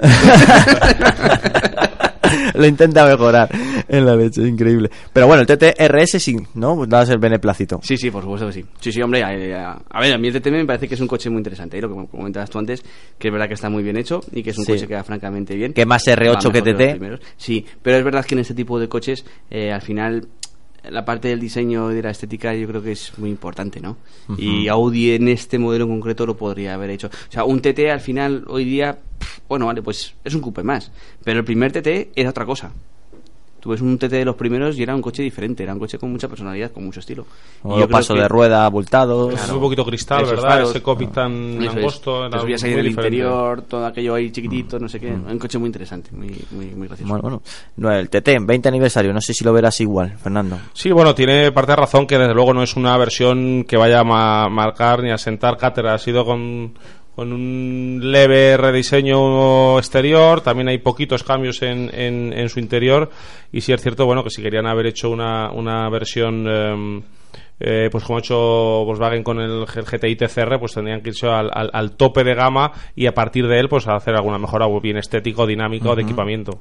Bueno, a poco más, a un poco menos de un minuto pa- para llegar a las 8 de la tarde, el próximo Nissan X-Trail eh, finalmente no será fabricado en Reino Unido. Recordemos que es un modelo tan importante como es que es el, es el sub más vendido del mundo, el X-Trail, con otros otros nombres en, el- en otros mercados, pero para que nos demos cuenta de la importancia que tiene este modelo y decir adiós al Reino Unido es otro palo para el Brexit. Así de claro. Entonces Nissan ha, comenzado a hacer números y le sale mejor que se haga y se fabrique en Japón, incluso que en Inglaterra. Rápidamente y fugazmente. ¿Qué opinas, Miguel? Bueno, yo no me quiero meter en temas políticos, pero aquí en España, por ejemplo, también tenemos el eh, problemilla que tenemos y estamos viendo que de Cataluña han salido un montón de, de empresas. Eh, y se han venido con su sede a Madrid, a Zaragoza, a Valencia. Al final, todo ese tipo de historias yo creo que desde el punto de vista económico, por lo menos, tienen muchas más desventajas que ventajas, muchas más. Y bueno, lo de Nissan en Reino Unido está claro que es así. Y hace poquito hablábamos con Honda, que esas que, por ejemplo, tiene el Civic allí, tenían un problema muy parecido. Lubricantes Total te ha ofrecido Auto FM. Lubricantes Total. Mantén tu motor más joven por más tiempo.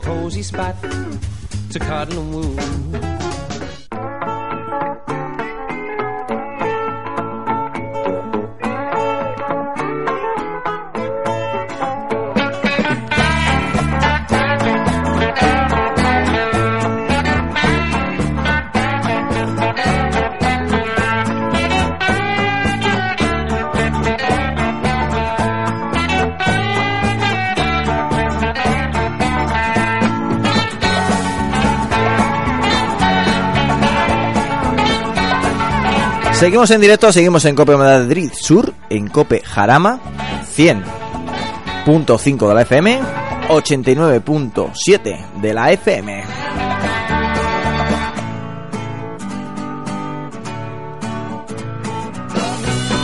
Bueno, seguimos con nuestro especial de Suzuki. Ahora sí que sí, entramos de lleno. Vamos a comentar, pues, eh, uno de esos modelos míticos de Suzuki. Cuando te digo Vitara, ya directamente sabes de qué estoy hablando. Se ha renovado completamente su modelo, ahora con más calidad. Eh, y sobre todo lo que más me ha gustado, que son esos pequeños cambios que el fabricante casi no dice, pero que luego cuando lo vas a conducir lo ves más aplomado. En este caso nos ha pasado con el renovado Suzuki Vitara. Un modelo que es verdad que no es un todoterreno al uso como las anteriores generaciones del Vitara, pero cuidado, es un SUV muy aprovechable fuera del asfalto. Como te digo una cosa, te digo la, la otra. Este Suzuki Vitara al final se ha puesto las galas de- del mercado, lo que solicita el mercado, lo que pide la inmensa mayoría y la ha presentado pues que- con sus mejores cartas. En este caso con el Suzuki Vitara, Juan, hace poco tuvimos un oyente que nos lo decía, dice, he ido a probar el Suzuki Vitara y lo que más me ha sorprendido es su comportamiento y cuando he ido a preguntar el precio, pues también me ha gustado. Pues eh, es verdad, en la renovación del Suzuki Vitara que habíamos eh, se había puesto en el mercado, la, nueva, la nueva edición hace casi cuatro años, tres años y pico, eh, hemos mejorado mucho, se ha mejorado mucho en, en fábrica todo lo que es, sobre todo temas de seguridad. Calidad, un pequeño restyling por fuera, pero todo, sobre todo temas de seguridad. Se han incorporado sistemas de seguridad que probablemente para marcas de lujo son habituales, pero que para nosotros es la primera vez que, que teníamos. Eh, el asistente de cambio de carril, el, el- la alerta de, de señales de tráfico, alerta de tráfico posterior, es decir, una serie de cosas que son útiles eh, y que a nosotros, pues la verdad es que nos está dando el buen resultado de que la gente pues ha percibido más calidad de, de la, de la nueva del nuevo Vitara. En este modelo que ya también eh, nos ha sorprendido porque puedes hacer combinaciones diferentes de, de color, que creo que es la primera vez que podemos hacer eso en, en un Vitara. Eh, Eh, poner el, el techo del color No, es- no, es la segunda vez, Es la la, segunda segunda vez que ya se que ya se puede hacer eso. Eh, Antes estabas comentando que, eh, lo que decía este oyente, a- que lo había ido a ver, había Sí. ido a probarlo, el tema del precio. Bueno, pues es que hay que cobrarlo justo. el- empieza por poco más de 17.000 euros, que es casi el precio de un Jimny. Para Por- que te hagas una idea. Ujú. No, no, por eso me, me decía, he ido a probarlo y lo que me ha sorprendido es que el, el buen precio que tiene. Y a lo mejor la gente va y se piensa que, que va a ser más caro, a lo mejor por, por la concepción de coche, un coche grande, un, un coche con, con, con apariencia de, de off-road y, y que, y que luego funciona muy bien en, en la carretera.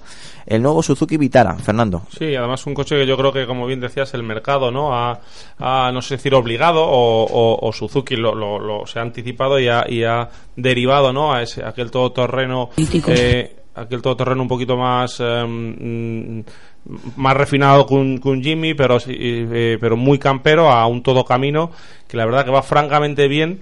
Y, y a mí lo que me sorprendió muchísimo también es el consumo en, en, el, en, el, en la carrera solidaria, ¿no? El rally solidario que, que Suzuki siempre organiza, ¿no? Para luego eh, eh, donar, ¿no? Los litros que se, que se traducidos en kilos de comida a, a, Al Banco de Alimentos. a Banco de Alimentos. Eh, eh, nos tapaban los consumos del coche para que nosotros hiciéramos una conducción eh, lo más eh, eficiente que pudiéramos dentro de, de- de un tiempo para ir a un ritmo normal de tráfico. Y, y- y nosotros con un 1400 Buster Jet Turbo conseguimos 4,1 litros de consumo. 4,1, ¿eh? Reales en, en una vuelta por la sierra. Pero todo esto para decirnos que ganaste. Efectivamente. Claro, es que- claro, es que no- Estaba deseando que me hagas esa pregunta. Eh, efectivamente, ¿no? Pero, pero jolín, y, y no, y, y ganamos, he de decir, por tiempo, porque nos igualaron en consumo otros compañeros, ¿eh? O sea que, que, el consumo, que, que yo creo que en este tipo de coche también es un, un elemento de peso, y más cuando a la gente el miedo del mercado la está empujando a la gasolina en lugar del diésel, pues el, el, el que tú te subas en un coche y realmente te bajes viendo que has gastado 4,1 litros es, es, es increíble. La verdad es que el consumo. al- Con un motor de ha- 140 sí, caballos nos ha sorprendido a eh. nosotros, le ha sorprendido también a Miguel cuando hizo la prueba. Y es algo que nos dijiste en la presentación.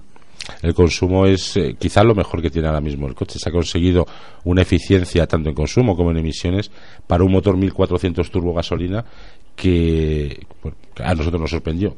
Pero era lo que decíamos antes de los japoneses, se lo propusieron y lo han conseguido. Bueno, otro de los modelos que creo que también es interesante comentar, aparte de este Suzuki Vitara, ah, bueno, algo que también decir, eh, es mm, ha perdido ciertas, eh, digamos, eh, ventajas de, de off-road, pero sigue un- siendo un coche bastante válido para salir fuera del asfalto. Eh, claro, eh, tiene cuatro modos de conducción, el- el- el sistema All Grip de, de Suzuki con cuatro modos de conducción y uno de ellos, hombre, no llega a ser una reductora, pero hasta 60 kilómetros por hora te puede sacar de algún problemilla si te metes en barro o te metes en nieve. Entonces esa genética que tanto ha presumido Suzuki toda su vida sigue teniéndola. Que lo- últimamente estamos viendo muchos SUV camuflados, es decir, más un crossover que, que SUV, y en este caso sí que es un SUV en todas las palabras y toda definición. Sí, y además ten en cuenta, y además creo que también os lo comenté cuando hicimos la presentación del coche hace algunos meses, eh, Suzuki es casi la única marca que en su gama media tiene tracción 4x4. Hay muchas marcas que tienen, o que presumen, el, el sub, y muchos de los que están recientemente lanzando ahora en los últimos meses. Soy sub, soy sub, pero tienes el sub de la, ah, la estética. Mm. Si le quieres un- poner una tracción 4x4, tienes que pagar el- la, la versión más alta, la GLX, o Super, no sé cuántos. Y si la tiene. en la media no- y si la tiene. Y si la tiene. De hecho, si os, si os acordáis, si no recuerdo yo mal, el único em, sub que tenía tracción 4x4 en la gama media era el Dacia Duster. Es verdad. El resto no había. Para que nos demos cuenta la, la importancia. Que no es, luego nos decías, es verdad que no la demanda de- del público, la demanda del cliente no es muy alta, pero sí que nos da confianza en saber que nuestro coche puede incorporar esa tecnología. Sí, pero eso está cambiando. Desde que hemos lanzado este ¿Sí? coche, esto está cambiando porque el precio es muy ajustado en Ah, mira, pues 4x4. eso- eso es importante. Porque el 4x4 no es solamente para, mm, eh, para meterte en problemas en un barro, en una nieve. No, el 4x4 yo lo utilizo cuando empieza a llover. Yo y simplemente giro una ruedecita, pues porque me siento más seguro. Y yo lo utilizo como un tema de seguridad. Yo voy con el 4x4 y ves coches que van haciendo cosas raras y a lo mejor el mío, de esto que, que te llueve después de muchos días sin, sin Sí. llover y te- se, se crea Que la- está muy sucio la- la- la- el barrillo Sí, ese. sí. Yo lo, lo utilizo como tema, voy como en el ave. Y eso para mí es un tema de seguridad. Y eso es lo que hemos conseguido, no, no que haya mucha diferencia de precio entre el 4x2 y el 4x4, de manera que por un poquito más el conductor se pueda sentir más seguro. O sea que al- hablando para que nos acerque a todos los oyentes es que el, acercáis esa tecnología que en otros modelos sería casi prohibitiva a un precio pues, claro. mo- dentro de lo que cabe bastante más módico. Pero no nos engañemos, los sub de ahora, los sub de ahora, el, muchos de ellos, el máximo todoterreno que van a hacer es eh, subirse a una acera para cuando van a buscar a los niños al colegio. Hmm. Y no os van a hacer más todoterreno. Es verdad, sí, sí. Eh, salvo A- que te algún compres un Jimny o te compres algo mucho más extremo que sí, que lo preparas y te vas a Marruecos. Vale. Pero, pero eso, esos, los sub no hacen eso. Sí, bueno, por eso hay tanto, tantas marcas eh, con, con, sub de- con una tracción delantera, con coches altos, que, Claro. porque realmente no, no, se, no, se, no se usa. Sí, al final se ha convertido en una especie de... Me voy del monovolumen, que al final se ha quedado una cosa obsoleta, y me voy a esto que tiene un aspecto más pintón, pero al final eh, es solamente el aspecto, ¿no? Se queda... va- debajo del aspecto hay un coche normal y corriente, como puede ser, yo que sé, un Ibiza o un 208 o cualquier otro coche de, de segmento. un reloj. Quería añadir, porque antes Sí. se me olvidó, que, que lo que hemos hablado del consumo de 4,1 que conseguimos con el Vitara era con el, con el grip, con, la, con el sistema de tracción 4x4. Oye, pues eh, eso, cuidado, que ¿eh? eso es un detalle a apuntar, porque a lo Sí. mejor alguien Que está no, Antonio, pensando... que lo hice solo por meter más Otra vez. ahí en la llaga, sí, sí. Es la, es la- es única cuatro carrera por cuatro. y creo que la última que he ganado en mi vida. ¿eh? Y ahora dirá que iba con un kilo de presión en No, la rueda, vamos a ver, es que cuidado con Fernandito, cuidado con el caballero que este año va de pleno, ¿eh? Ganó ALD, el... El LD Commotion, el LD he Commotion. corrido dos rallies de, de conducción eficiente o de Sí. ecológicos y los dos los hemos ganado, así que algo habremos hecho bien. Bueno, sí, Sí, sí. A ver, al- No eres de pie pesado. A ver si Juan me da un volante en la Suzuki y la Sub Sport. Ahora hablaremos largo y tendido. como, como hay el consumo. La hemos liado. Yo creo que por ahí no van los tintos, ¿eh? No, no. Bueno, vamos a hablar también del Suzuki Baleno, que con su etiqueta Eco es uno de esos modelos. Hace poco lo, comentó un oyente, dice, eh, he ido a, a una concesionaria de, de Suzuki y he conocido el nuevo Suzuki Baleno y es que viene con etiqueta Eco. ¿Qué opináis de este modelo? Y la verdad es que es un modelo que nos llama la atención porque tiene mucha yo creo que tiene mucha expansión dentro de ahora mismo de, de la, de la gente que busca una etiqueta eco sí o sí. Porque por tecnología por, por diferenciarse porque no hay muchos balenos en la calle. Y sobre todo porque sabemos que es un, son de estas tecnologías que es que es sobre el papel ingenierilmente es, es, es sencilla. Entonces no, no me da miedo de recomendar a un oyente oye prueba esto, porque es- dentro de lo que cabe es que no, no tiene un compendio tecnológico muy alto y funciona muy bien. Es verdad, eh, quizá el, el Suzuki Baleno ha pecado desde su lanzamiento des- de, de- del tema del diseño, no, ha no ha sido muy atrevido en el diseño, eh, ha sido más pensando en el mercado indio. El Suzuki Baleno en el mercado indio es después del Suzuki Swift el, el segundo en ventas. Ah, es- se considera ya un coche de lujo. En, en la India. Y quizá con ese diseño pues no, no, no fue suficientemente atractivo en, en Europa. Pero fíjate lo que te digo de los que montan este sistema eh, semi híbrido de, de Suzuki el, el Ignis, el, el, eh, Swift y el Baleno si tuviese que comprarme uno yo me compraba un Baleno quizá porque ya soy más mayor y me- lo de la estética como que me importa bastante menos ¿no? pero por capacidad por, por dimensiones por prestaciones por por cómo va el coche por lo bien equilibrado que está yo sin duda me compraría un un Baleno Sí, es, que es un coche de 3,99, Sí, si me no sí, recuerdo. exactamente. Y tiene un maletero de 355 litros. Que, es, que como el de un Vitara es como el de un Vitara Claro, es que la gente puede decir un Golf, un Golf tiene 380 litros. Estamos hablando de 25 Mm. Sí, sí. Un poquito litros, teniendo en cuenta que mide 30 centímetros más de largo, o 20 y muchos. Y luego tiene también unas plazas traseras que son muy grandes, son de las más amplias del segmento dentro de los urbanos. O sea, es un coche que a nivel de espacio y de comodidad está muy bien aprovechado y es un coche muy interesante en ese, en ese aspecto, porque luego además de suspensiones también es muy cómodo, es un coche muy agradable de conducir. O sea, es un urbano que a mí sinceramente que me parece es una, una opción Pero es muy un urbano que razonable. puedes salir de, de viaje eh, con un Swift a lo mejor puedes ir más limitado y con este coche Tienes maletero de sobra. Y arrancas en 12.000 y pico Sí, euros, es. me parece el coche, ¿no? Que está si francamente no, no bien. me sé los precios de memoria pero pero sí está en 12.000 y algo Sí, sí, sí. 12.655. Un precio muy competitivo y que recomendamos a todos nuestros oyentes. Si está buscando pues un coche de estas características y sobre todo si está también buscando la etiqueta, de verdad, que se acerquen y lo conozcan que lo van a sorprender, ¿eh? Mm, otro modelo que no me quiero olvidar. Le hemos tocado antes eh, por, bueno, por una aventura que hizo Miguel eh, con un clase high. El nuevo Suzuki Jimny es un modelo que sorprendió muchísimo en, pues, las primeras fotos, en el lanzamiento. en la gente se ha, se golpado en el concesionario para adquirir uno. Em, yo creo que eh, recibe todo lo que un seguidor de Suzuki busca en un Suzuki. Em, comportamiento, em, técnica, tecnología y por qué no decirlo, eh, esa historia yo creo que viene impregnada en cada una de las cotas que, que tiene este Suzuki porque nos recuerdan a, ¿por qué no decirlo? De cierta parte de nuestro corazón también tiene este coche porque nos recuerda mucho al Samurai. Yo vi el coche en una foto por primera vez hace algo más de cuatro años. Y dije, no puede ser, esto es un Y un poquito más tarde ya lo vi en escala 1-1, de estos que te hacen con resina y no sé qué. Y ha sido la primera vez en mi vida, y he trabajado en Porsche 10 años, ¿eh? ha sido la primera vez en mi vida que se me han puesto los pelos de punta. Es decir, no me lo podía creer. Y cuando me acerqué y vi que tenía vierteaguas, cuando eso tenía el 1430 de mi padre en el año 72. Es decir, es que es que es una es una han conseguido algo que no ah, pues eso, es un, es un samurái evolucionado. Sí. Es un, es un, es un samurái evolucionado. El tener la pantalla ah, la, la pantalla esta del bueno, pues donde controlas todo de la radio y el, el navegador y todo esto y al lado tienes lo que llamamos el, el toallero, que es donde se agarra el copiloto cuando vas pegando botes por ahí por el campo. Pues el- y tiene el toallero, es decir, pues es que esto no se llevaba hace 20 años, Mm. desde hace 20 años. Algo, algo tremendo.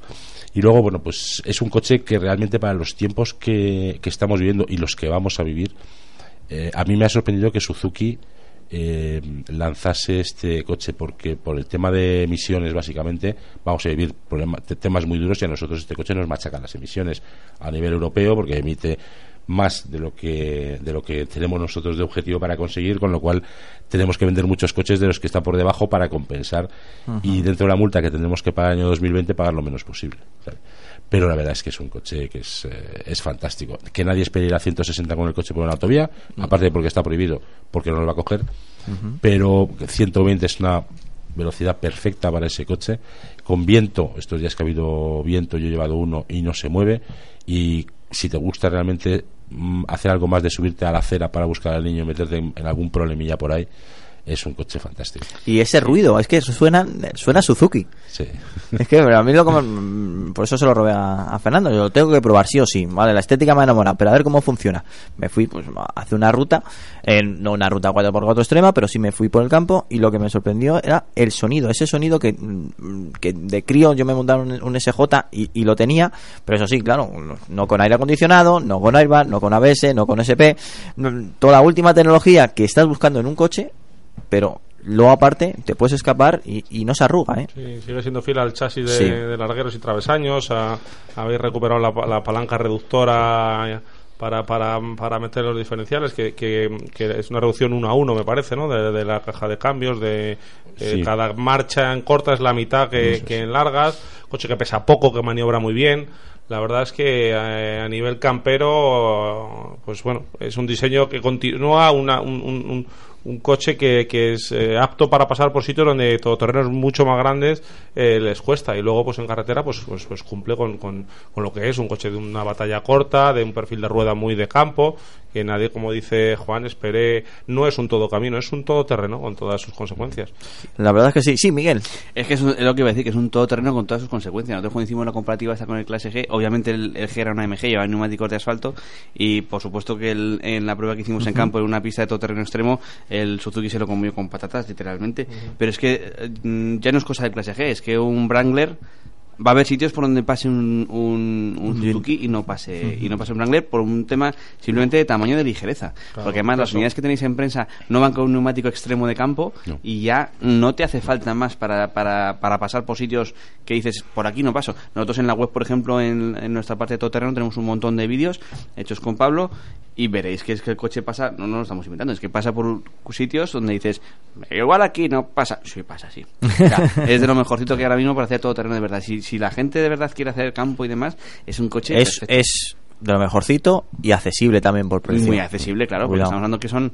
Tenemos el problemilla de la, de la de que hay que esperar un poquito para que te den uno, salvo que te compres el del paisano que lo vende por 2.000 euros más de lo que cuesta el concesionario, pero quitando ese detalle, sí que es verdad que es que son 17.000 17.000 euros. O sea, es que estamos hablando de un. y de un coche que sube por las paredes. Y, Eh, y- literalmente. Y, en esta generación con la opción de incluso de un cambio automático que yo no, no he probado, que me te tengo también interés por saber Mm. cómo, cómo va y sobre todo en campo, cómo, cómo se, se, se, se, se comporta.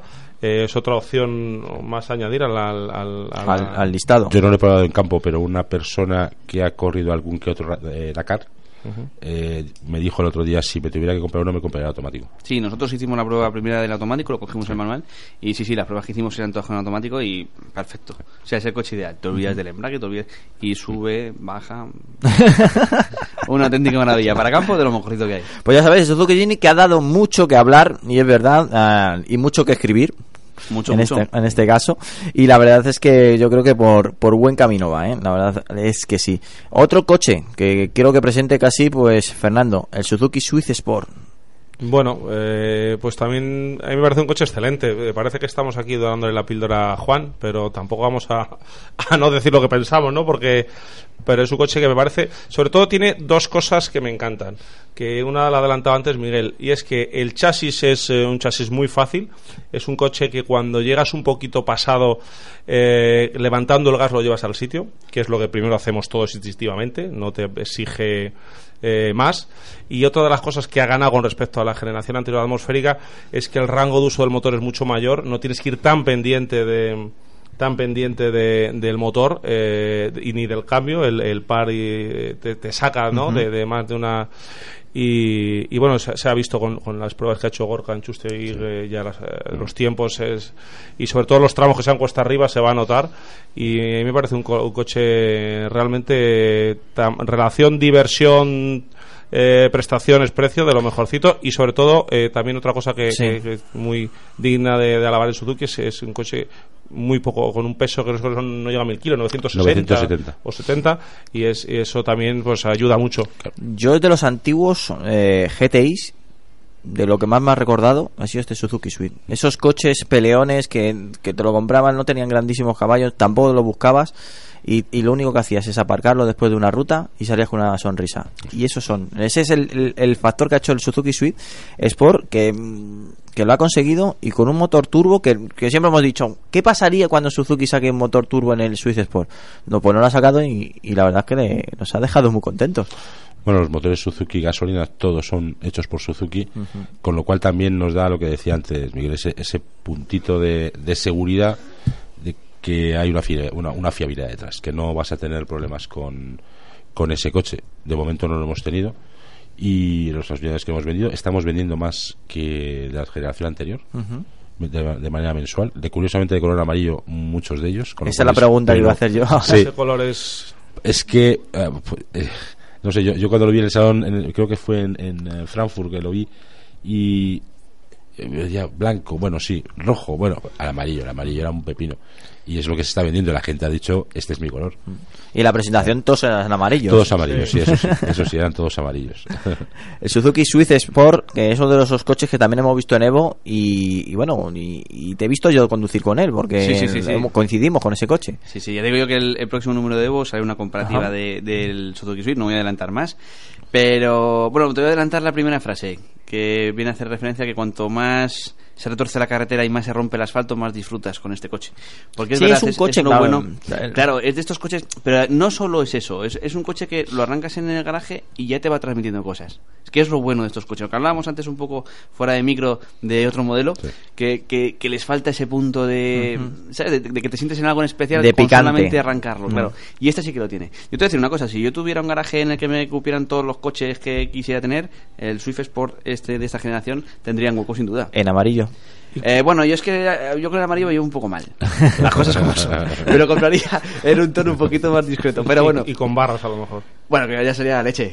Pero bueno. yo, yo quería añadir a, a esa frase Sí. de, tu, de tu prueba es, es que mm, siendo fiel a esa frase luego no es un coche áspero No, no, no, Eh, que va. es decir, no es un coche que te maltrate, que te Mm. las una suspensión. eh, Yo me viene a la cabeza el último coche que he probado de, ese- de esas características, ¿no? Parecidas, es un, dos- un 208 GTI. Es un coche que te pide guerra, pero que a la vez es eh, duro de suspensión, eh, de chasis sí. radical. Y esto es un coche mm, muy para el día a día, un coche muy muy muy tranquilo, muy noble, que no, no, no aparenta lo que luego si vas a ritmos altos te puede te puede ofrecer. Sí, yo cuando hicisteis la presentación aquí en Madrid, que vinieron eh, Javier Pardo y Joan Viñes, para los que no están muy puestos en esto, son los dos pilotos oficiales de Suzuki en el Campeonato de España de Rallys. Eh, yo tuve la ocasión de irme con ellos a trastear un poquitín por la sierra y demás, y hablábamos del coche y, y los tres decíamos lo mismo, ¿no? Porque les, les preguntando un poquito por el coche y decíamos los tres, joder, es que te subes al principio y dices, ostras, qué blando va a ir esto, porque parece que los baches, qué tal, pero es que luego vas deprisa con él y copia perfectamente, el coche se sujeta, la carrocería no balancea más de la cuenta, haces un cambio de apoyo y enseguida descomprime, se vuelve a colocar y puedes atacar la siguiente. O sea, es un coche que está muy bien puesto a punto. Por eso, gran parte de, de la culpa del 208 que decías de esa radicalidad es precisamente eso, que vas pegando unos botes, que aparte de que pierde los empastes, son reacciones muy, muy ágiles, demasiado, y exigen un nivel de conducción alto. El Suzuki es un coche que, sin embargo, no es así. Es un coche que lo puede conducir deprisa cualquier persona sin, sin riesgo de que te puedas llevar un susto grande. Hombre, ya si te pasas tres pueblos, pues como... Todo tiene sus límites. Lógicamente, ¿no? Pero, pero sí que es verdad que es un coche que va francamente bien. Em, el Suzuki Swift eh, eh, Sport para España también es muy especial. Porque si no estoy equivoco, y si, si he equivocado, y si no me corrige Juan, em, la Copa es producto nacional. Es decir, que tú la has traído, tú has luchado por ella y por eso la tenemos aquí. Bueno, exactamente, exactamente no es así, sino que me obligaron, me pusieron una pistola en la cabeza el año 2007, hace ya mucho tiempo, y me dijeron, ahora toca sí o sí, porque en otros países se estaba haciendo. Y pues en el 2008 empezamos, luego se fue de muchos países y nos quedamos nosotros. Ah, al final somos la- el único país europeo que sigue teniendo una copa como tal, como estaba concebida desde Japón ya en el año 2004 o una cosa así. Yo me resistí hasta el año 2008, pero ya no pude más. Bueno, em, es la Copa monomarca más disputada, más disputada actualmente en España. Y yo creo que no sea por casualidad ni, ni por desmérito de otros, simplemente porque por producto y también por esfuerzo. Sí, nosotros no miramos a los lados, hemos mirado siempre hacia nosotros intentar mirar también hacia adelante, decir qué es lo que tenemos que hacer. Y esta es la, la tercera generación del, del Suzuki Swift donde se va, con, con el que se va a celebrar una, una copa. Y esta ha tenido un especial éxito, creo que, que, que lo, que se hizo bien aquí fue preparar un coche, dárselo a un piloto de referencia nuestro, de nuestro equipo, para, para ponerlo a punto. Todo el mundo nadie duda de Gorkan Chustegui, uno de los eh, pilotos que estuvieron, estuvo en el pasado conduciendo, pero que lo hemos mantenido en nuestro, en nuestro equipo esta, la temporada pasada haciendo esas labores de, de desarrollo del coche. Y hemos visto dónde, bueno, creo que no hemos visto aún dónde puede estar el coche, porque realmente Gorka, en los rallies, donde ha estado metiendo casi un segundo por kilómetro a los que vienen, a los que venían detrás, a los primeros de la Copa, eh, que eso sí venían a cuchillo porque se estaban jugando mucho dinero, ganar la copa y por supuesto mucho dinero, y en cambio Gorka iba a probar cosas. Y ahora vamos a poner esto, ahora ponemos esta suspensión, ahora ponemos estos muelles. El ritmo nunca es el mismo. Claro, entonces es- iba, a pro- a probar cosas y ahora hago aquí, aquí voy rápido, pero aquí tengo que ir más lento y quiero probar cosas. Es decir, todavía no sabemos dónde puede estar el límite de ese coche. Yo creo que va a estar por encima del de Gorka. Ya es decir, ¿eh? Un coche de la Copa que, que apenas tiene pues, unas pequeñas mejoras de motor para darle unos 150 caballos, no, no, un poquito no, no, más. no, no, o sea, ha salido. No, es que eso, eso es una cosa que yo no entiendo de los japoneses. Sí. Igual que de los italianos, sale un coche con 140 caballos y te pone 140, aunque el resto tenga 130. Pero los japoneses te dan el de 140 caballos, que seguramente fue de todos los que a- al homologarlo dio la menor, la menor potencia. Hemos puesto una nota de prensa que daba 154 caballos, el motor es de serie, no Es se ha serie tocado completamente. absolutamente nada. Se metió en el banco de pruebas de, lo- del lo- preparador Amador Vidal y daba 154 caballos. Tú lo lanzaste, ¿no? Sí, lo lanzamos, pero no recuerdo la cifra exacta. Es que estamos hablando de mi memoria, Antonio. Acuérdate. que- Podemos decir que No dio más- acuerdo. Sí podemos que lo pasó seguro, no recuerdo la cifra exacta. Pero dio más de 100 153. 154. La- nosotros En, en el banco de, de- de- del preparador Amador Vidal, allí en Coruña, dio 154 caballos. A mí me suena que el que tuvimos aquí fueron 153. También es verdad que Madrid Sí. no es la misma eh, altitud y demás. Dio más de Eso, pues, 140 seguro. Sí, y, eso y seguro. en un banco bueno fue, ¿eh? Sí, sí, en un banco, banco de auténtica referencia a la Comunidad de Madrid. Todo hay que decirlo. Y dio más de 140.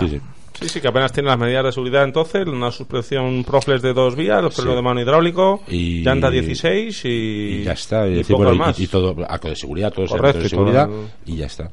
Y ruedas de, de competición, porque en algunos otros sitios de Europa estaban corriendo con ruedas de calle con la versión anterior y se pegaban unos castañazos tremendos.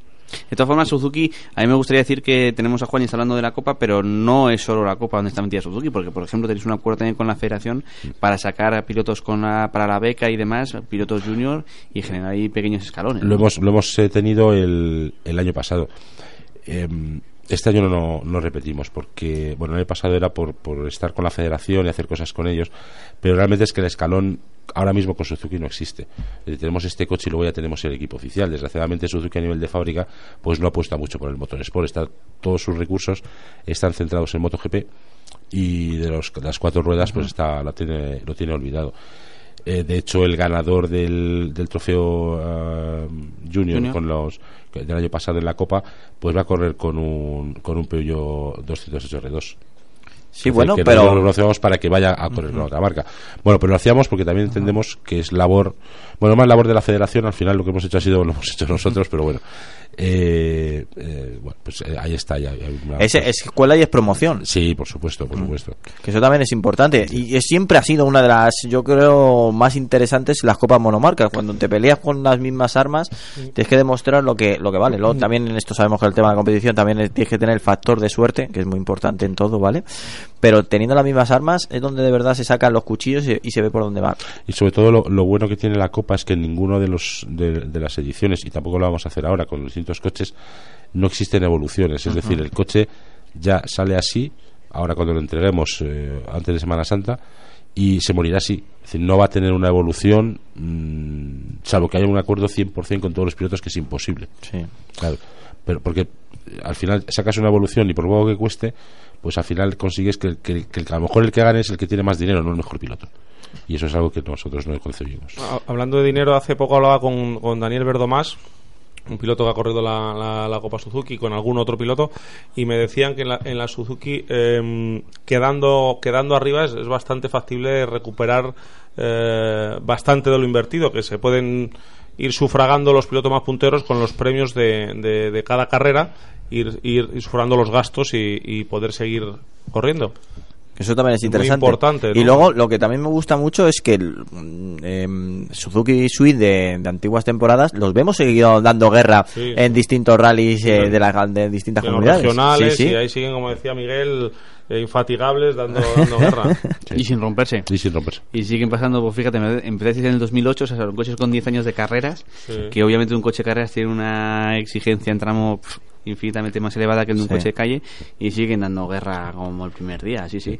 Yo la verdad es que eh, está Juan y a mí sí que me gustaría aprovechar para darle las gracias porque yo soy, y Fernando también, somos unos auténticos apasionados de los rallies, nos encanta esto y la verdad es que Suzuki es una de las marcas que más ha apostado de forma seria por esto. O sea, este señor que tenemos aquí es el responsable de la Copa y también de un equipo oficial con dos coches, cuando no se suma alguno más en alguna que otra carrera, y eso al final es mucho dinero. Y, Y- eso al final te tienes que meter porque te guste y porque creas en el campeonato. mucho dinero y, y, y- y que algún año si no hubiera estado Suzuki cuántos inscritos hubiera ido de más de una al prueba del principio- nacional Al principio, en el año ah, bueno, 2010 o una cosa así, 2011, más de la- un rally más de la mitad eran Suzuki. Cuando la crisis Cuando dio- la crisis además, estaba en de pleno, no había. si no se había hubiera ido. Suzuki hubiera pasado serios apuros en el campeonato de España Sí, pero al final, al final decías tú que es porque es un apasionado. y porque- eh, Miguel, tú sabes que a mí lo que me gusta son los caballos. Y a mí esto me metieron. Me metieron Pero, eh, cuidado. sí. Sí, pero yo sé que luego te he enganchado. Yo sé que te he los, los oyentes dirán, es lógico que le gusten los caballos, pero Pero- estamos hablando de carne y hueso. Sí, de, de cuatro patas. bien. Caballos de cuatro patas. Pero tú también los has enganchado, yo creo. Sí, sí, al, al final, sí, pero al final esto, el dinero no es mío. El dinero es de un señor que se llama Suzuki que está a 13.000 kilómetros y que me exige resultados por las inversiones que se hagan en, en materia de marketing. Y, y tú lo sabes y lo sabe todo el mundo porque lo he dicho infinidad de veces. Esto no es un equipo de competición, esto es una actividad de marketing. Y lo que cuesta, que, que nos cuesta menos gracias a los buenos patrocinadores que tenemos, Repsol, Banco de Santander y otros muchos, eh, pues hacen que nuestra inversión sea menor pero pero el día que nosotros veamos que el retorno de la inversión no es buena nos tendremos que ir porque al final es como si pones Son números. como si pones un anuncio en Evo y no funciona que eso no pasará pero, pero si no funciona pues tienes que dejar el eh, de poner el anuncio Sí, pero así puedo decir, bueno, marketing, pero lo dedico al baloncesto, al fútbol, o yo que sé, que como hacen no, otras marcas. no, a poner, no, Pero mira, a poner un tú anuncio has, en televisión por los rallies. no no a poner un anuncio en televisión el coste total de, de- de- de los rallies eh, para, su- para no para Suzuki, para Suzuki más eh, eh, los patrocinadores, el coste total, eh, podía hacer un campañón de televisión que te mueres. Y ahí sí que está claro, haces una campaña de televisión, y tú empiezas la campaña hoy y ves que dentro de una semana empieza el tráfico de exposición a subir, a subir, a subir, ves que empiezas a vender más y luego se acaba el dinero, ya no hay campaña de televisión y ves que empieza a bajar el tráfico de exposición. Esto es muy sencillo, esto es de primero de marketing. Eh, y luego depende de la habilidad del concesionario para vender los coches. Eh, eh, pero claro, ha pasado ese periodo de 15, 20, 30 días y se acabó. Esto es a lo largo del año y es estar hablando quizá en sitios muy especializados donde están los quemados para, para poder eh, tener ese retorno. ¿Cuántos coches han vendido? Pues no tengo ni idea. Pero sé que se han vendido coches seguro, eh, gracias a, a los rallies, gracias a la fiabilidad, gracias a, a que hemos acercado los coches a la gente. No ha tenido que ir a un concesionario a verlos, sino que está sentado en un tramo y ve pasar 25 Suzuki seguidos. Bueno, pues al O, final- o gracias a que estáis ahí en el rally y llevamos 15 minutos hablando de, de Suzuki en el rally. Si no, no hablaríamos de esos durante estos 15 minutos de, de, de este tramo justamente de rally. Efectivamente. Que quieras o no, todo gana y la verdad es que creo que, que es interesante, pero hay que ser valiente y hay que estar ahí. Y sobre todo, lo que me gusta decir es que una copa monomarca eh, no es tan fácil a hacer, si no todo el mundo lo haría. Claro. No, no, no, no. a ver, fácil, depende, depende de la gente que tengas. Afortunadamente nosotros tenemos una empresa como Radicar allí en Coruña que se me cruzó en el camino y es como si nos hubiese tocado la lotería a nivel empresarial y que es la que nos gestiona todo. Yo lo único que hago es firmar facturas. Ah. Hago el presupuesto y se firma facturas. Él es el que se encarga de toda esa empresa, Radicar, Manel. Manel Castrillón. Es el que se encarga de hacer todo. Eh, y es la lotería de Suzuki en las carreras. Eh, eso se puede hacer y lo único que pasa es que es sacrificado. Si, si yo me dedicase solamente a firmar facturas los lunes después de llegar todo, después de haber tenido el rally, diría, joder, cómo se está pasando esta gente, no dan ni el huevo y esto cuesta una pasta. Claro, yo voy a todos los rallies, salgo el viernes de pues a las 5 de la mañana para llegar al Shakedown a las 10 de la mañana, donde sea de España. Estoy ahí hasta las 12 de la noche, me levanto a las 5 de la mañana para estar a las 6 y media en la asistencia. Es decir, porque, porque quiero verlo, porque quiero estar ahí. Eso hay pocos directivos que estén dispuestos a hacerlo. Y si eso sumas, pues los 11 fines de semana, más de que estás fuera de casa, más alguno que he ido de tierra, más mi vida con los caballos, que me lleva otros 30 fines de semana fuera de casa, al final, pues eh, es muy duro. Él dice que no, pero es un petroljet, Antonio, no nos engaña, es un petroljet de cabo a rabo, vamos. Y si no lo es, tiene más mérito lo que está Y haciendo. encima, lo que no dice es que se va con un Jimny, ¿sabes? A las 5 de la mañana para ver los tramos seguro. Y hará alguna rutita por ahí por el campo. El que el Rally de Madrid, no, a las 5 de la mañana no, pero el Rally de Madrid estuve con un Jimny el último- en, en diciembre, en, sí, diciembre era, y estuve con un Jimny ahí por, por Navalcarnero siguiendo el rally. Eso es verdad. Pues muchísimas gracias, Juan. Una vez al año no hace daño venir Eso a es verdad. Auto Me FM. dejas que, que pegue un poquitín a Miguel, es que siempre Sí. le tengo que. Nos conocemos hace 16 años y siempre le tengo que dar. Venga, adelante. Es que me lo he apuntado porque me ha dolido, esto me ha llegado al corazón. Cuando has dicho que eh, tanto Suzuki, cuando estamos hablando de Mazda, Suzuki como Mazda no son marcas de volumen. Déjame que te dé el tirón de orejas. Vale, vale, yo te dejo, ¿Eh? yo te dejo. Suzuki a nivel mundial es el octavo fabricante del mundo y si lo sumas, hemos vendido más de 3.200.000 vehículos en todo el mundo el año pasado. Y a nivel de grupo, Suzuki no está en ningún grupo, sino que Suzuki vende las mismas 3.200.000, somos el décimo. Cuando tú juntas ahí Renault, Nissan, Mitsubishi, Kia, Sí. Hyundai, somos el décimo del mundo. Todo el grupo Volkswagen, pues nosotros somos el décimo del mundo. Entonces, Tienes toda la razón, tienes toda que, la razón. que no vendemos mucho en Europa, es verdad. Me refería al mercado español, claro, un poquillo tal, pero tienes toda la razón. Claro, déjame ese tiro, es que de vez en cuando te lo tengo que Me parece, me parece muy bien, bien. muy bien. Haters de nivel, ¿has Y visto? está, está bien recibido, no te Eh, preocupes, ya. que sí, oye, cuando me corrigen con razón, Bueno, no hay que más que decir que. Yo oye, quería meter así. también una, una cuñita, que una cosa que me ha sorprendido y quería No, que mis nos quedan dos minutos. Dos minutos, que, mi- que los oyentes lo supieran. Eh, me sorprendió mucho ah, ah, cuando recogí el primer Suzuki eh, de prensa, subir a- al concesionario donde está Suzuki, subes arriba donde están las oficinas de Suzuki Motor Ibérica y el presidente de Suzuki España, Portugal, Andorra, suena a presidente, a despacho, a mesa grande, a lujos, está allí sentado en una mesa, que a mí me chocó Juan verte sentado en una mesa normal de oficina con todo su equipo de... Sí. ¿Cuánta gente hay? ¿60, No, 80? Sí, hay 59. o sí. 59 personas trabajando y me, me chocó que no estuvieras... eh, No hay despachos. No hay despachos. estás Pero no hay despachos aquí más. y no hay despacho en Japón. Es decir, el señor, el señor Suzuki, que existe, el señor Suzuki, está exactamente igual que yo. Es política de Japón. Cosas buenas, que me entero de todo. Llega un coche tarde a un concesionario y estoy escuchando la logística que se está peleando Sí. con el camionero. Cosas malas que cuando hay la subida de sueldo tengo que hacer en mi casa, porque no lo voy a hacer ahí, que lo ve todo el mundo. Ahora sí que sí, lo dicho, Juan, muchísimas gracias por acompañarnos.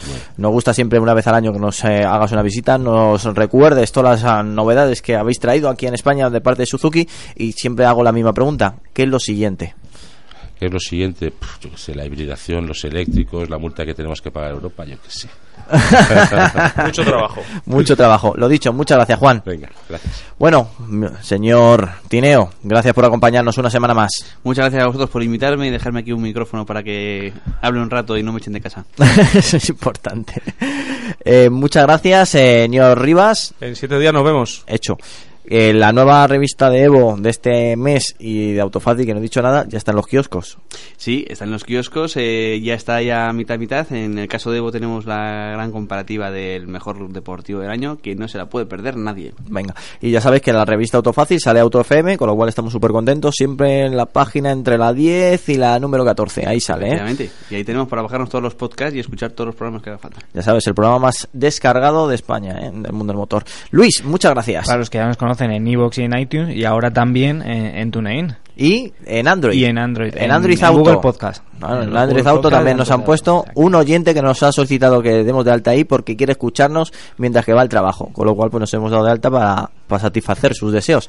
Yo soy Antonio Rodríguez Vaquerizo. Para mí siempre ha sido un placer estar junto a vosotros y tan solo siete días nos separan. Abrocharos siempre el cinturón. Come with me for fun in my bargain. Come along, go for the hell of it.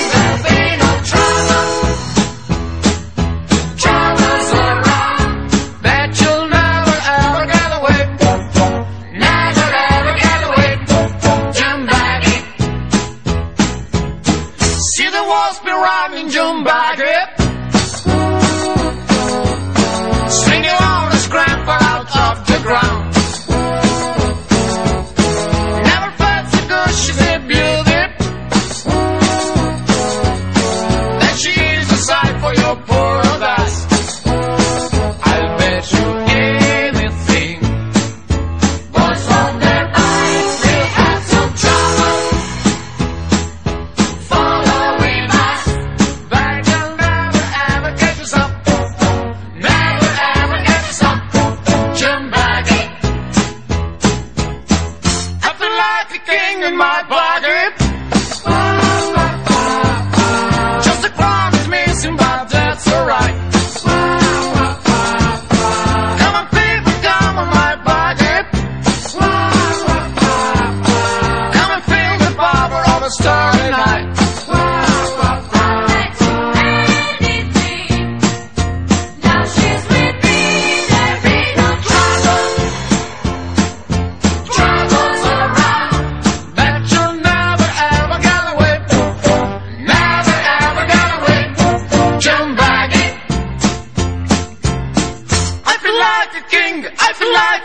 In my body.